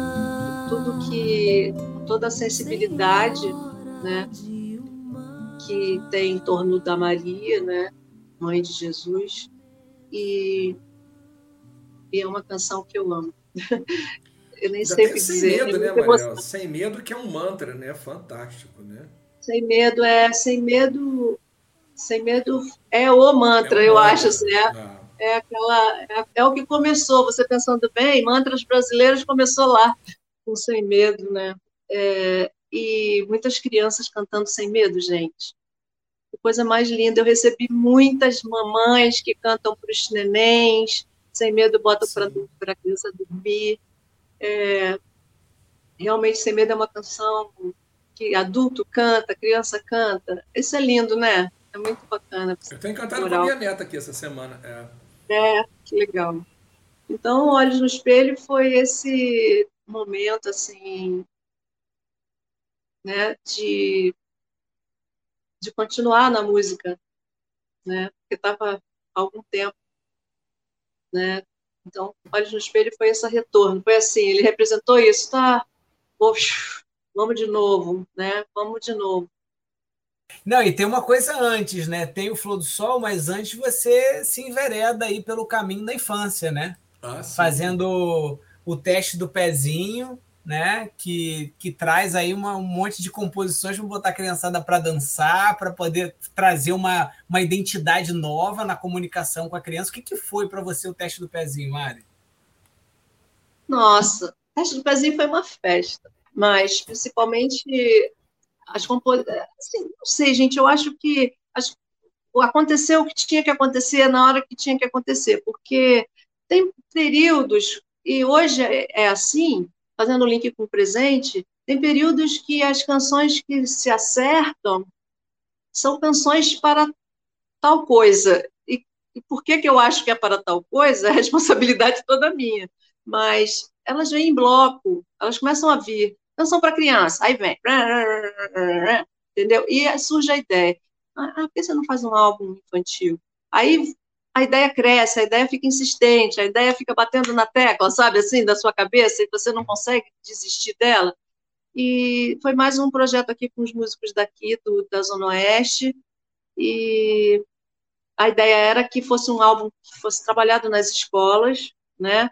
É, a gente tinha muitos projetos para trabalhar, a gente tentou muito colocar isso através de, de produtoras e tudo mais, mas por motivos que eu não entendo muito bem, não evoluiu.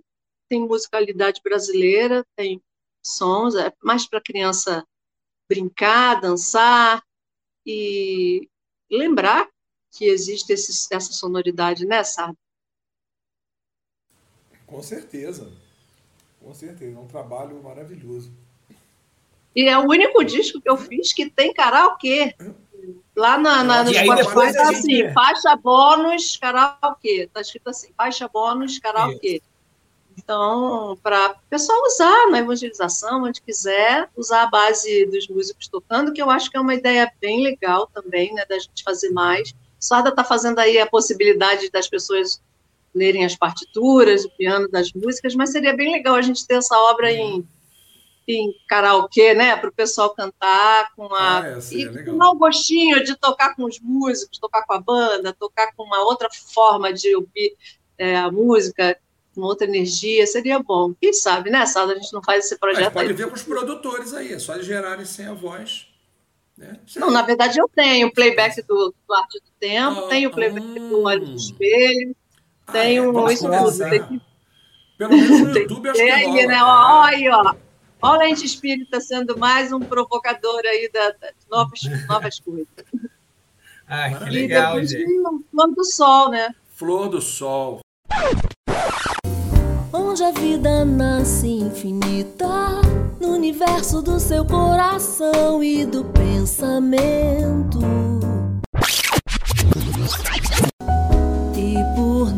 pedir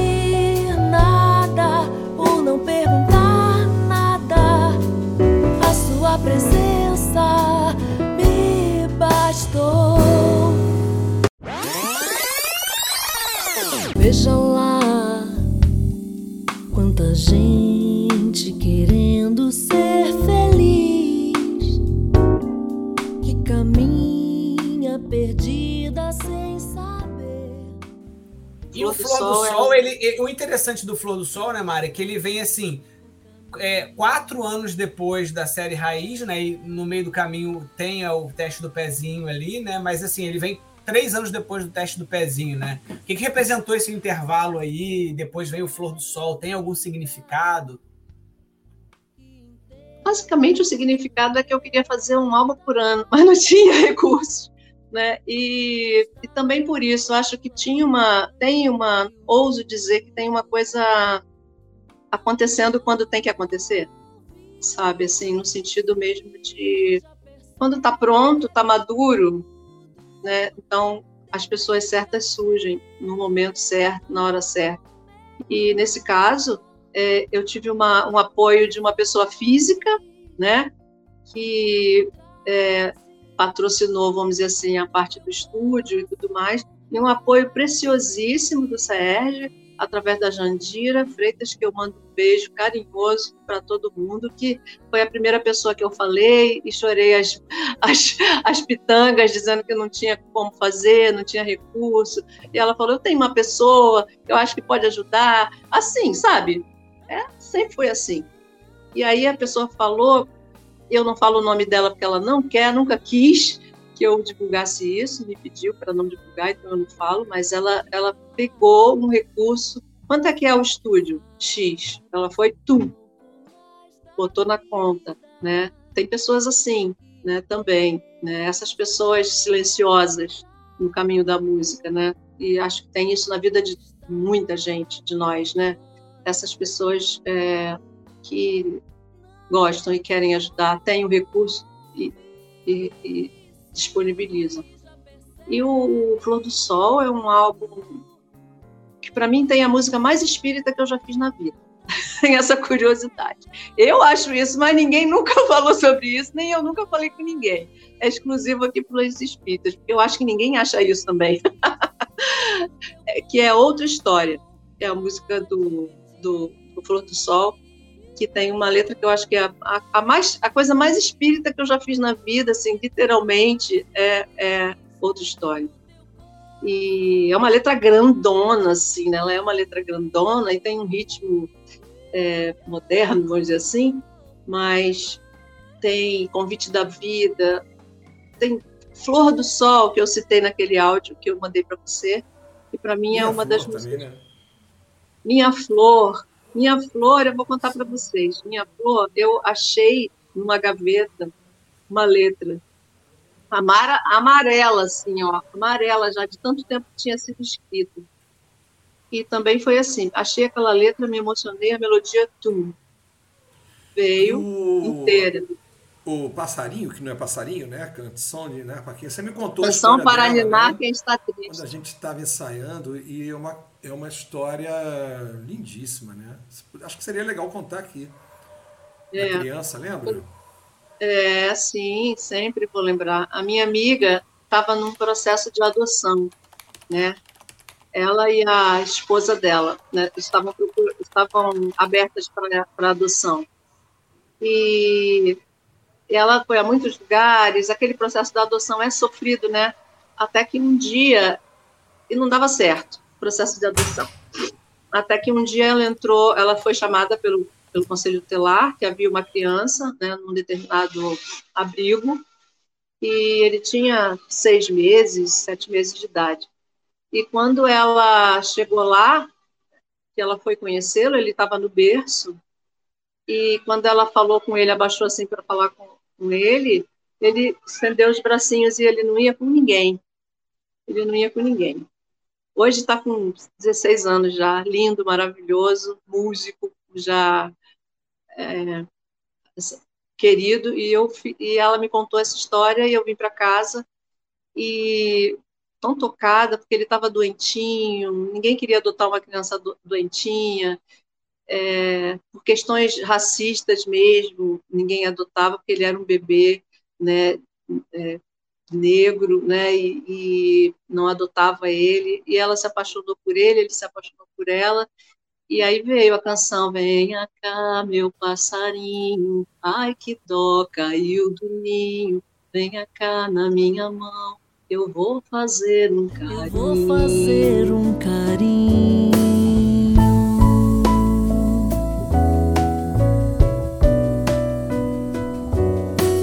Não se assuste tanto assim, não foi nada, não foi não, suas penas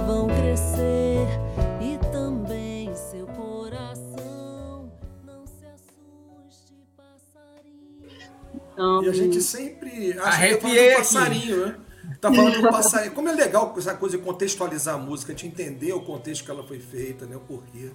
Que a gente imagina ser pra mim era um passarinho. Passarinho, passarinho. Ih, temos uma visita aqui. Peraí. Eba! Crianças do set! Oi, querida, tudo bem? Beijo! Inclusive, gente, em relação à canção para animar quem está triste, depois eu pedi para uma amiga lá de Florianópolis, uma amiga espírita lá do meio espírita lá de Florianópolis, que é carioca, mas foi morar lá e foi cooptada pelo movimento espírita lá. Ela tem feito muitos desenhos lindos e tudo. Eu pedi para ela fazer um desenhos baseados nessa música.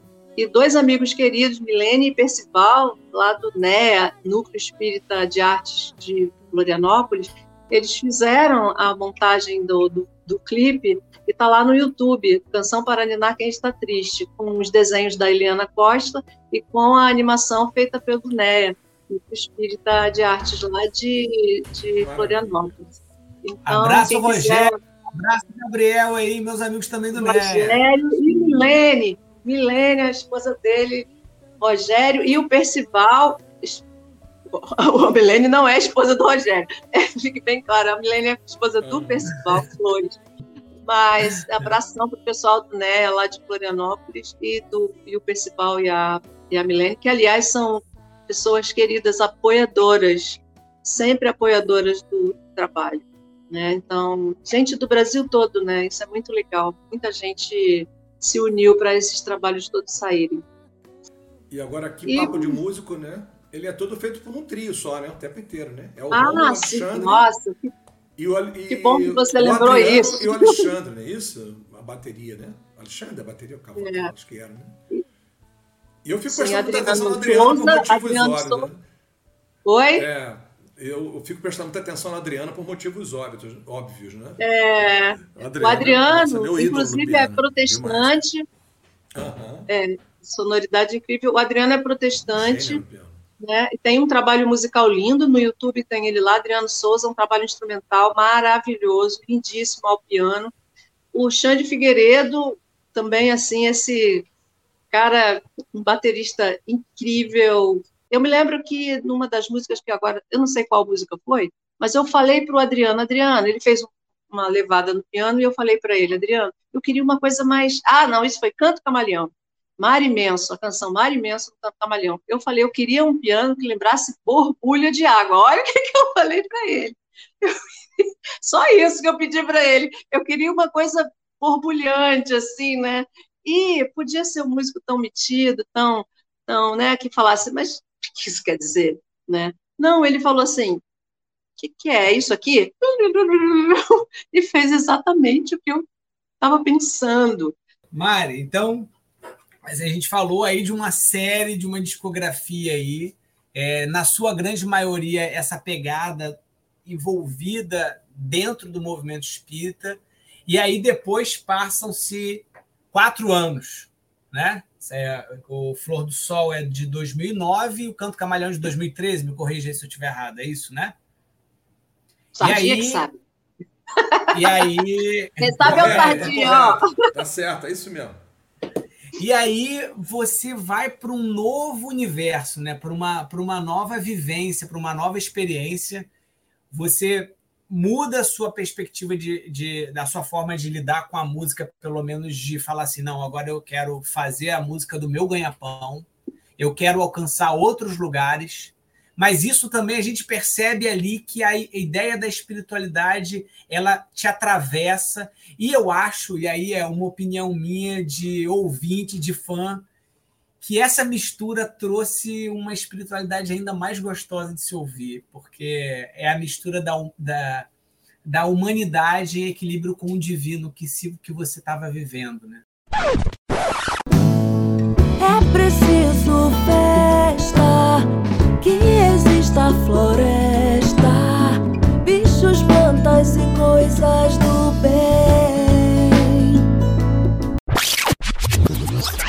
Não, e tem uma coisa que tem que ser mencionada sobre esse CD, porque a música Maracatu Menino ganhou um festival da Rádio Mac FM de 2018 na categoria do júri artístico. Isso daí é para ser louvado de pé, galera. É, sempre sonhei falar isso. DJ, solta o som aí pra galera ouvir o Maracatu.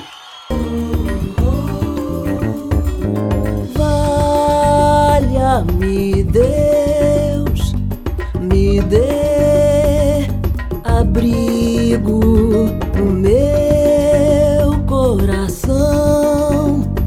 Quer ganhar o mundo para o quanto puder. Eu não sei se para isso se, se isso bate também para você, mas me parece muito isso assim. Olha, aqui está Marielza, espírita, mas eu também vivo a minha humanidade e a mistura disso tudo traz eu. E eu vou me entregar nesse, nesse camaleão que eu fui ao longo desse tempo. Não sei se isso é só viagem da cabeça. Conta aí um pouquinho pra gente do que, que é essa travessia até o canto do canto camaleão. Isso tem uma, uma coisa muito. É, o canto camaleão, na verdade, ele traz uma, um link, uma, uma ligação com o meu próprio processo de autoconhecimento. E como a música até então, fora o teste do pezinho, mas o teste do pezinho é algo tão para criança, tão inocente, que quase não entra nessa reflexão, né? Apesar de ser também um álbum que eu fiz visando o mercado, visando as escolas, visando vender, visando a profissão de músico e essa área para crianças, que é uma área muito aberta, muito fértil, sempre tem, né? E pouco, pouca, pouca oferta, vamos dizer assim, né? Também. Muita oferta e pouca oferta ao mesmo tempo. E o Canto Camaleão, ele chegou com um momento de transição muito grande para mim. Inclusive, é, depois do Canto Camaleão, uma curiosidade, é, ele acabou saindo só em 2015 dois anos depois. Em 2010, e não consegui fazer quase nada com ele, né, pós-lançamento. E depois eu fiquei com uma, uma, um problema grave de rouquidão. Eu não pude cantar por muito tempo, uns dois anos, eu fiquei com uma rouquidão incrível, não pude cantar também. E então era um, foi uma fase muito profunda para mim e de, de amadurecimento, em que eu desejava mostrar não só a pessoa que acaba, acaba ficando uma imagem né, de pessoa espírita, de pessoa que faz canções é, para a alma. Até hoje muita gente fala para mim, você canta alma. Eu, eu agradeço, tenho um carinho muito grande, mas como que eu vou explicar? Parecia que eu não estava completa, que eu, que eu precisava mostrar aspectos de mim para mim mesma, né? E então eu falava pro pessoal, gente, nessa canção eu canto músicas de amores, desamores, horrores e alegrias. Mostro os lados né, da melancolia, da tristeza, da depressão, às vezes, da, da busca afetiva, dos desencontros afetivos, e mas sempre havia uma linha, houve uma linha o tempo todo de colocar canções com um olhar delicado, como Festa, como é, Flor, Flor, canções que também traduziam essa coisa de da minha preocupação com o coletivo, da minha preocupação com, com as pessoas, sabe?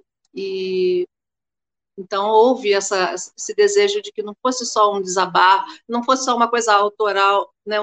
Uma questão de catarse interna, né?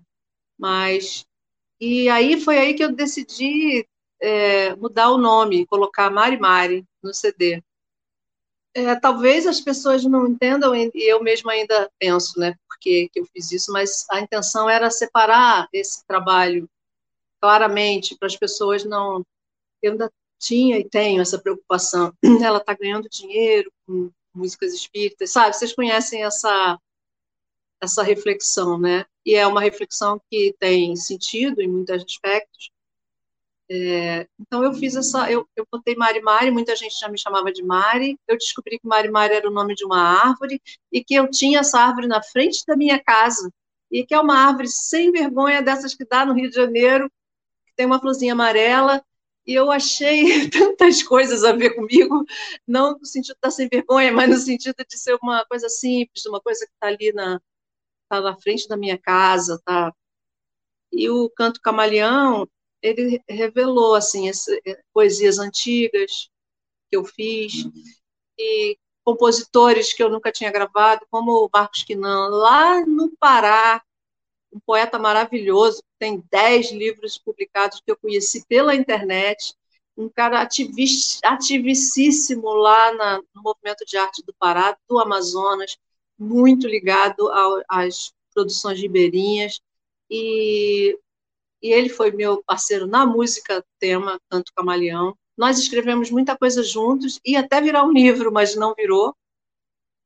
E o Paulinho Razek, meu irmão, cantando canções românticas. E é isso.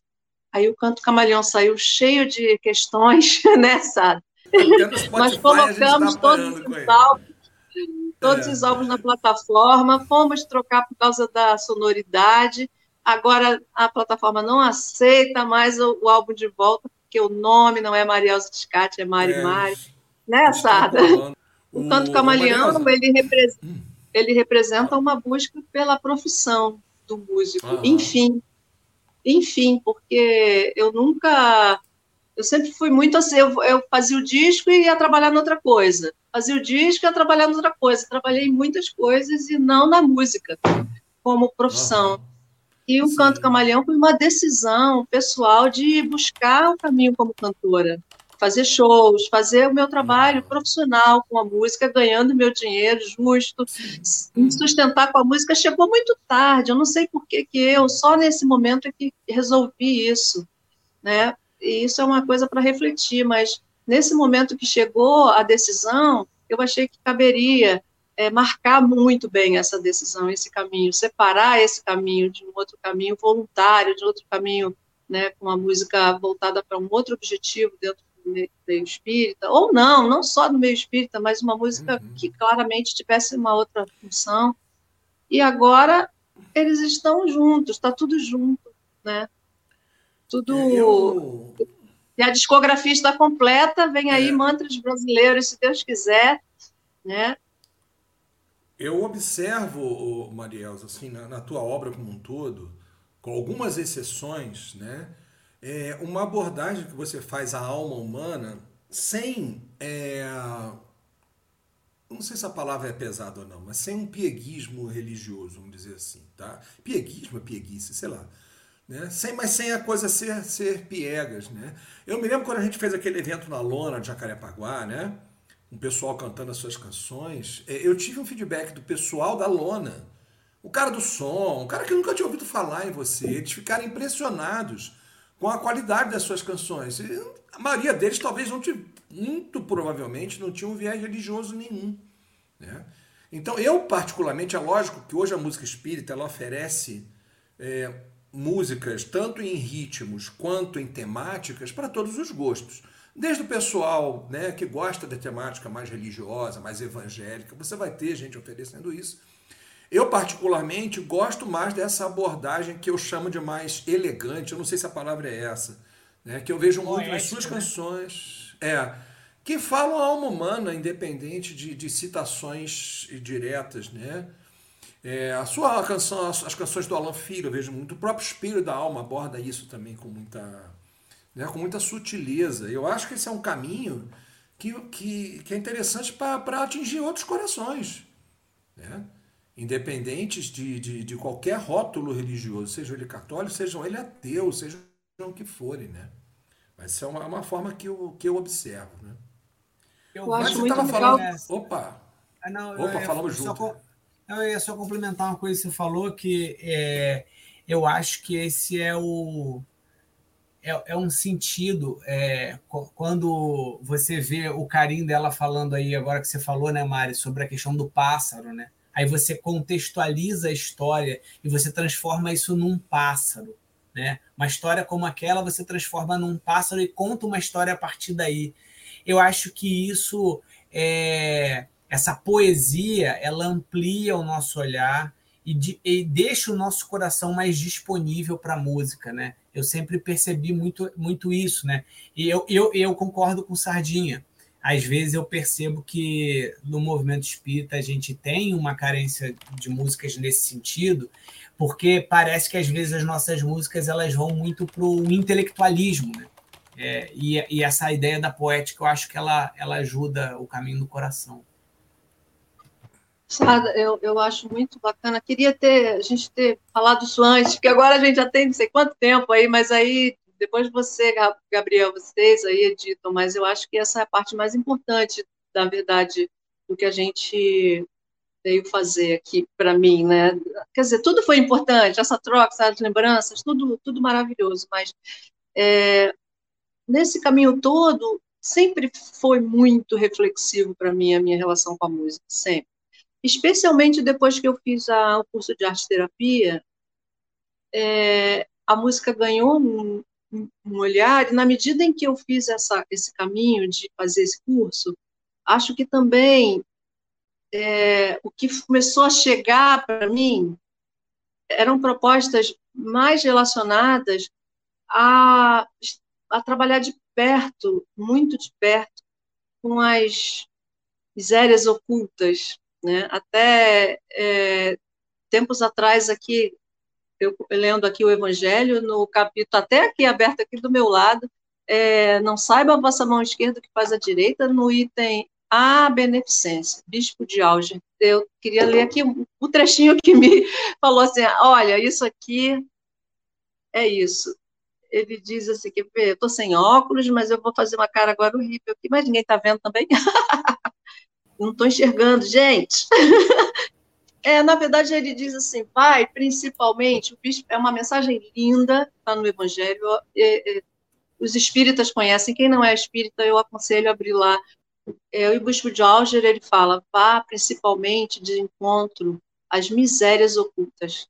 Ele aconselha muitas coisas lindas, né? E fala sobre a beneficência. Mas quando chegou nesse trecho, fez assim, pum, na minha cabeça. E eu falei, ah, até estava falando no áudio que eu mandei para o Gabriel, uma coisa que eu rio até agora, mas foi muito esclarecedora para mim. Eu agradeço o bispo de Alger, onde ele estiver, porque ele me, me assentou diante da música no prezado momento. Eu pensei assim, eu não sou mais uma trabalhadora espírita da música do departamento do, do Ministério da Educação. Eu agora estou num setorzinho lá bem, bem escondidinho, lá no canto do, do Ministério da Saúde, né, na área das misérias ocultas. E, sinceramente, eu, eu me emocionei tanto que eu chorei aqui diante disso e agradeci de joelhos, assim, não literalmente, mas agradeci por ter estado diante dessa mensagem, porque as canções que estão chegando agora são canções com muitas imagens, né? E com o trabalho com o curso de arte terapia, eu encaixei a, a, a, as criações musicais dentro de uma proposta de, de conversa interna com as pessoas, né? Nesse momento, vocês concordam comigo que nesse momento que a gente está vivendo especialmente de pós, de pandemia, de guerra, de coletivo doente, de adoecimentos né, é, de países e, e a influência que tudo isso cai sobre a saúde, saúde espiritual, saúde mental, as confusões internas imensas que a gente está passeando nesse período de transição. E existem as misérias ocultas que às vezes nem mesmo a pessoa sabe, não é? Então, você tocar esse lugar que está inflamado dentro desse ser impressionante que é o espírito, precisa de caminhos impressionantemente fecundos, como é a música, como é a arte, né?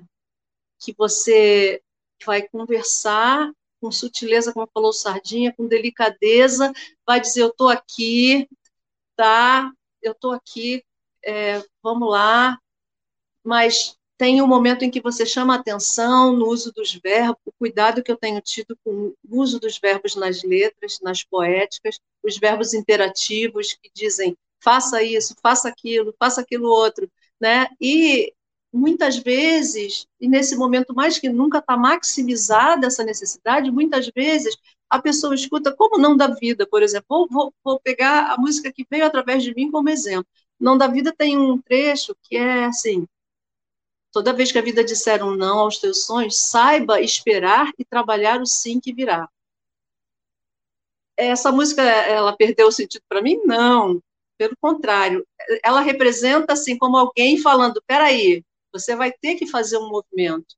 Existe uma ação que você precisa fazer, uma mobilização interna que vai te levar a entender esse não.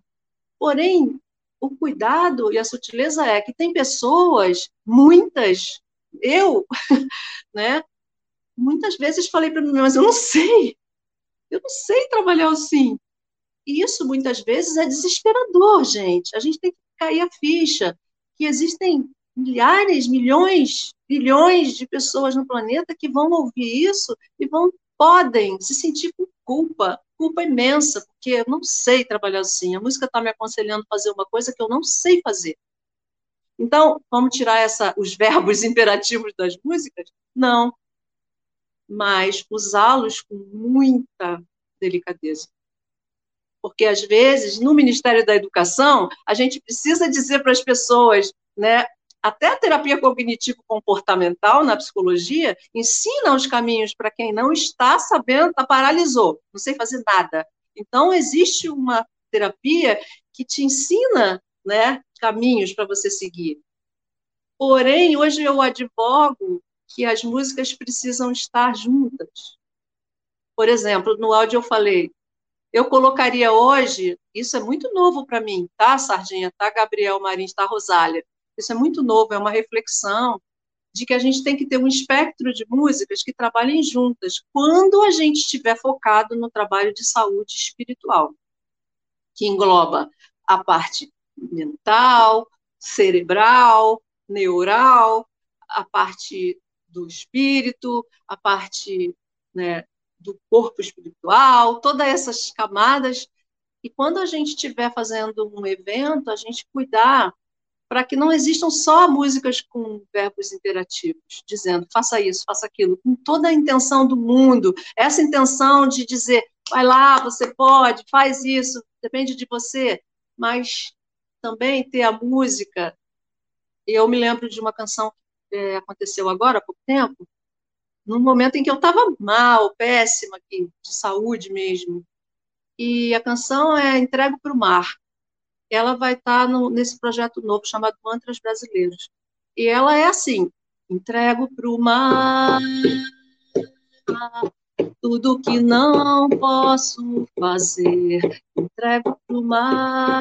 Vou cantar rápido aqui, que depois ela vai sair. Tudo que não posso fazer, e no espaço aberto que ficar, chama a alegria para morar. E no espaço aberto que ficar, chama a esperança para morar.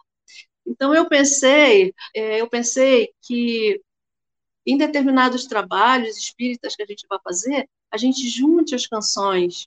Eu estou usando como exemplo as canções que eu fiz, porque elas estão próximas de mim, fazendo uma autocrítica, né? E então juntar Olhos no Espelho, Não da Vida, essa canção Entrego para o Mar, porque ela diz o seguinte: tem uma hora que você não sabe o que fazer. Saiba esperar e trabalhar o sim, não sei.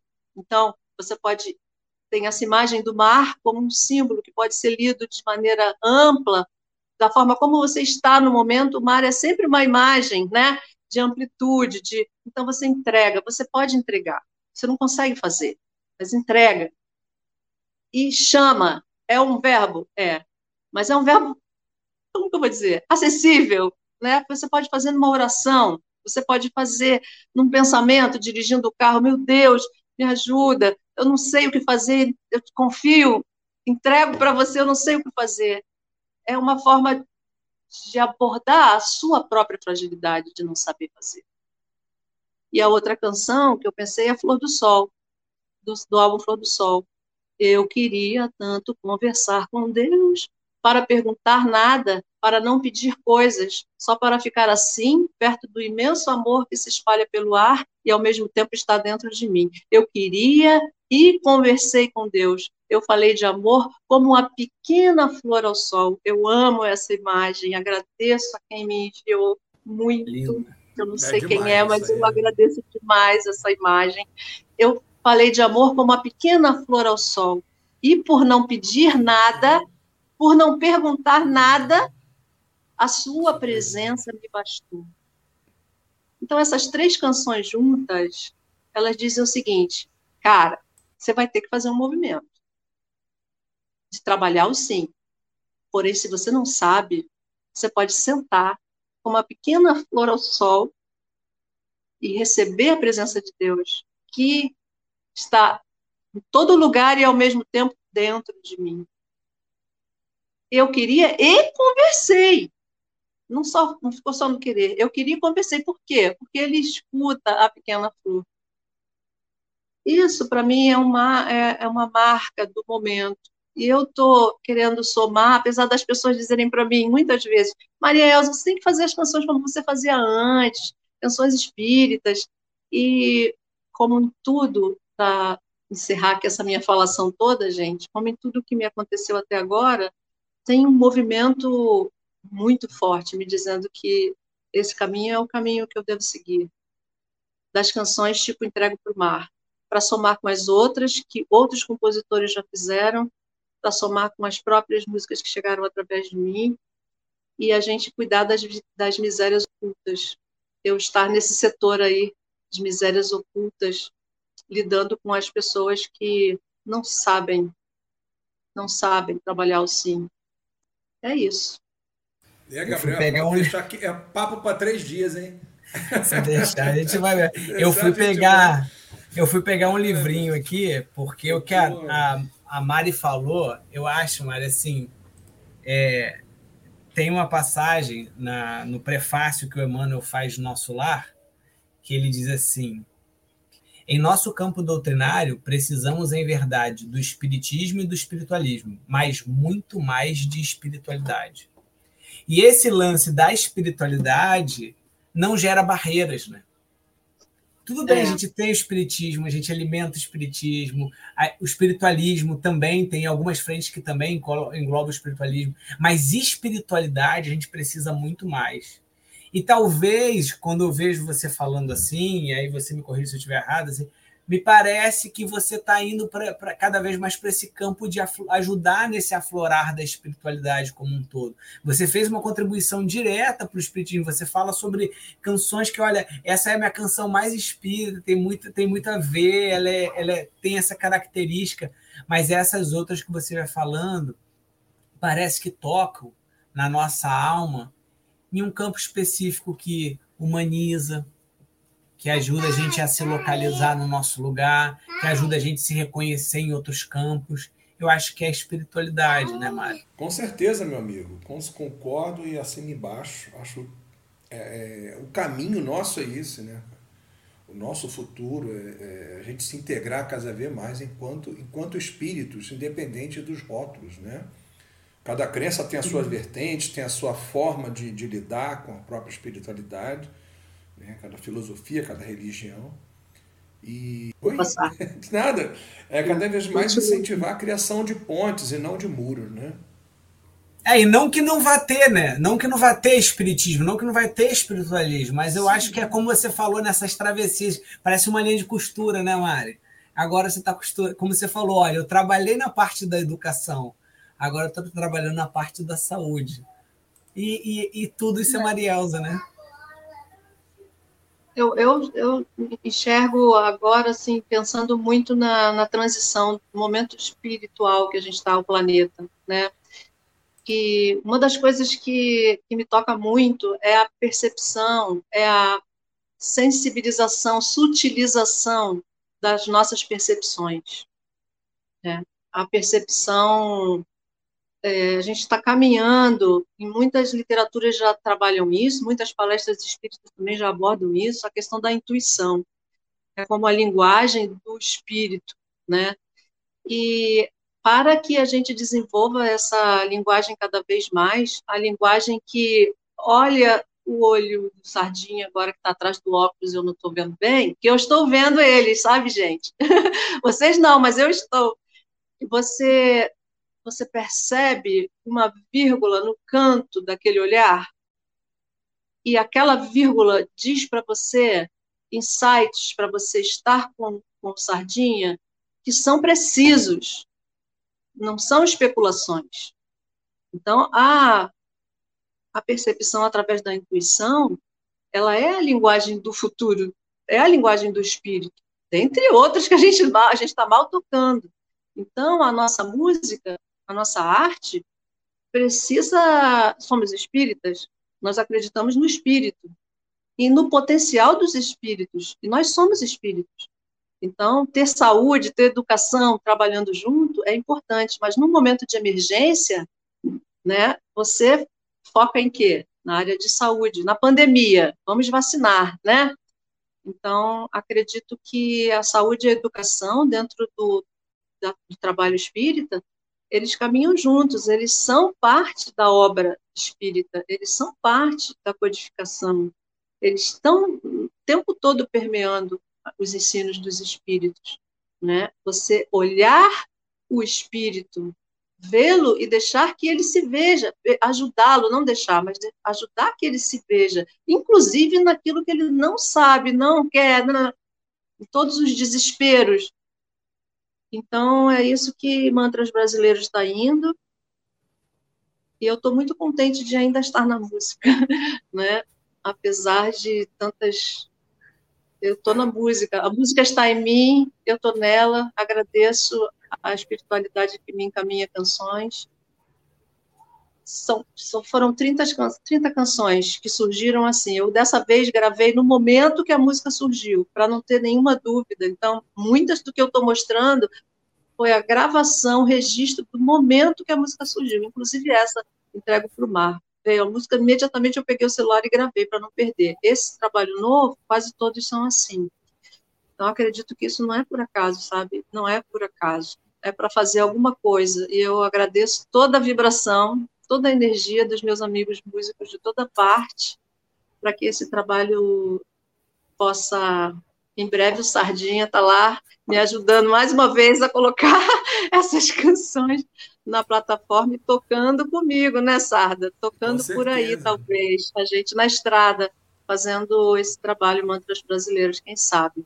Eu desejo isso e deixo um abraço meu aqui. Já estou me despedindo, não sei se era, mas eu deixo um abraço, agradeço a todos que estão me ouvindo e agradeço ter compartilhado com vocês esses minutos com duas pessoas maravilhosas, lembrando de tantas pessoas maravilhosas que passaram na minha vida agradecendo a Deus, principalmente pela música.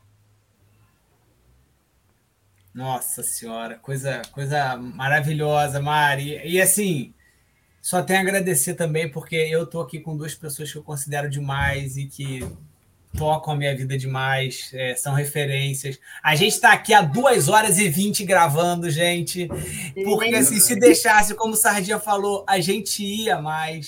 Mas, Sardinha, Obrigado por aceitar esse convite, por estar aqui hoje. É, com certeza vocês perceberam aí, né, galera, que como é que muda a qualidade da parada. O homem entende daquilo que ele está perguntando, que está falando. Tivesse eu sozinho aqui, né, nessa carência que a gente está de Rosália aqui, o Sardinha chegou assim, de modo elegante, aceitou o convite com alegria e está aqui com a gente. E Mari, mais uma vez, obrigado do fundo do meu coração. Eu vou passar para o meu amigo Sardinha, deixando já esse agradecimento e, e, e, deixando ele encerrar aqui né, hoje com chave de ouro, então, esse nosso encontro. Você é muito gentil, Gabriel, muito gentil, muito obrigado. Eu agradeço demais esse convite, cara. Quando você me convidou para esse podcast aqui, eu fiquei muito feliz. Vendo minha querida amiga Marielza aqui, que a gente se fala quase todo dia, né, Mari? Gente... É você e o Fábio Alves são os que eu mais falo o tempo inteiro aqui pelo, pelo WhatsApp da vida, mas a gente está falando aqui, se vendo, mesmo que nesse momento sejamos apenas vozes para as pessoas, está sendo uma alegria imensa. E fiquei pensando aqui em quantas e quantas e quantas coisas que a gente não conversou hoje. Coisas não legais. Né? O Gabriel, eu acho que vai pensar na hipótese de fazer um parte 2 aí, cara. Olha, eu, eu, ó, eu já, já acho aqui, então, se o Sardinha tomou ele, ele como integrante aqui, ele já tá Entrão, tá né? Entrão, convite. já se convidando. Já está fazendo o segundo convite, Mari. Então fica. Topado. Aí, ó, Sardinha. Sardinha Até porque eu tô debutando aqui nessa coisa de falar, nunca tinha feito isso, né? Pandemia ah, inteira e eu não fiz nada sobre isso, então eu debutei e agora quero é mais. Ah, que legal. Maravilha. Então é isso, gente. Agradecendo demais, mandando um abraço aí a todo mundo que está ouvindo a gente nesse momento. Alegria e a nossa gratidão a esses que desenvolveram essa tecnologia que permitiu que durante esse período aí tão complicado pudéssemos estar pelo menos nos vendo, nos falando desse jeito. Né? Aquele abraço a todos. Valeu, galera. Grande abraço. Até o próximo Lente. Tchau, tchau. Beijo, Tchau, pessoal. Vejo o sol adormecer nos braços da primeira estrela. Vejo a lua lhe abraçar até que a noite venha serena.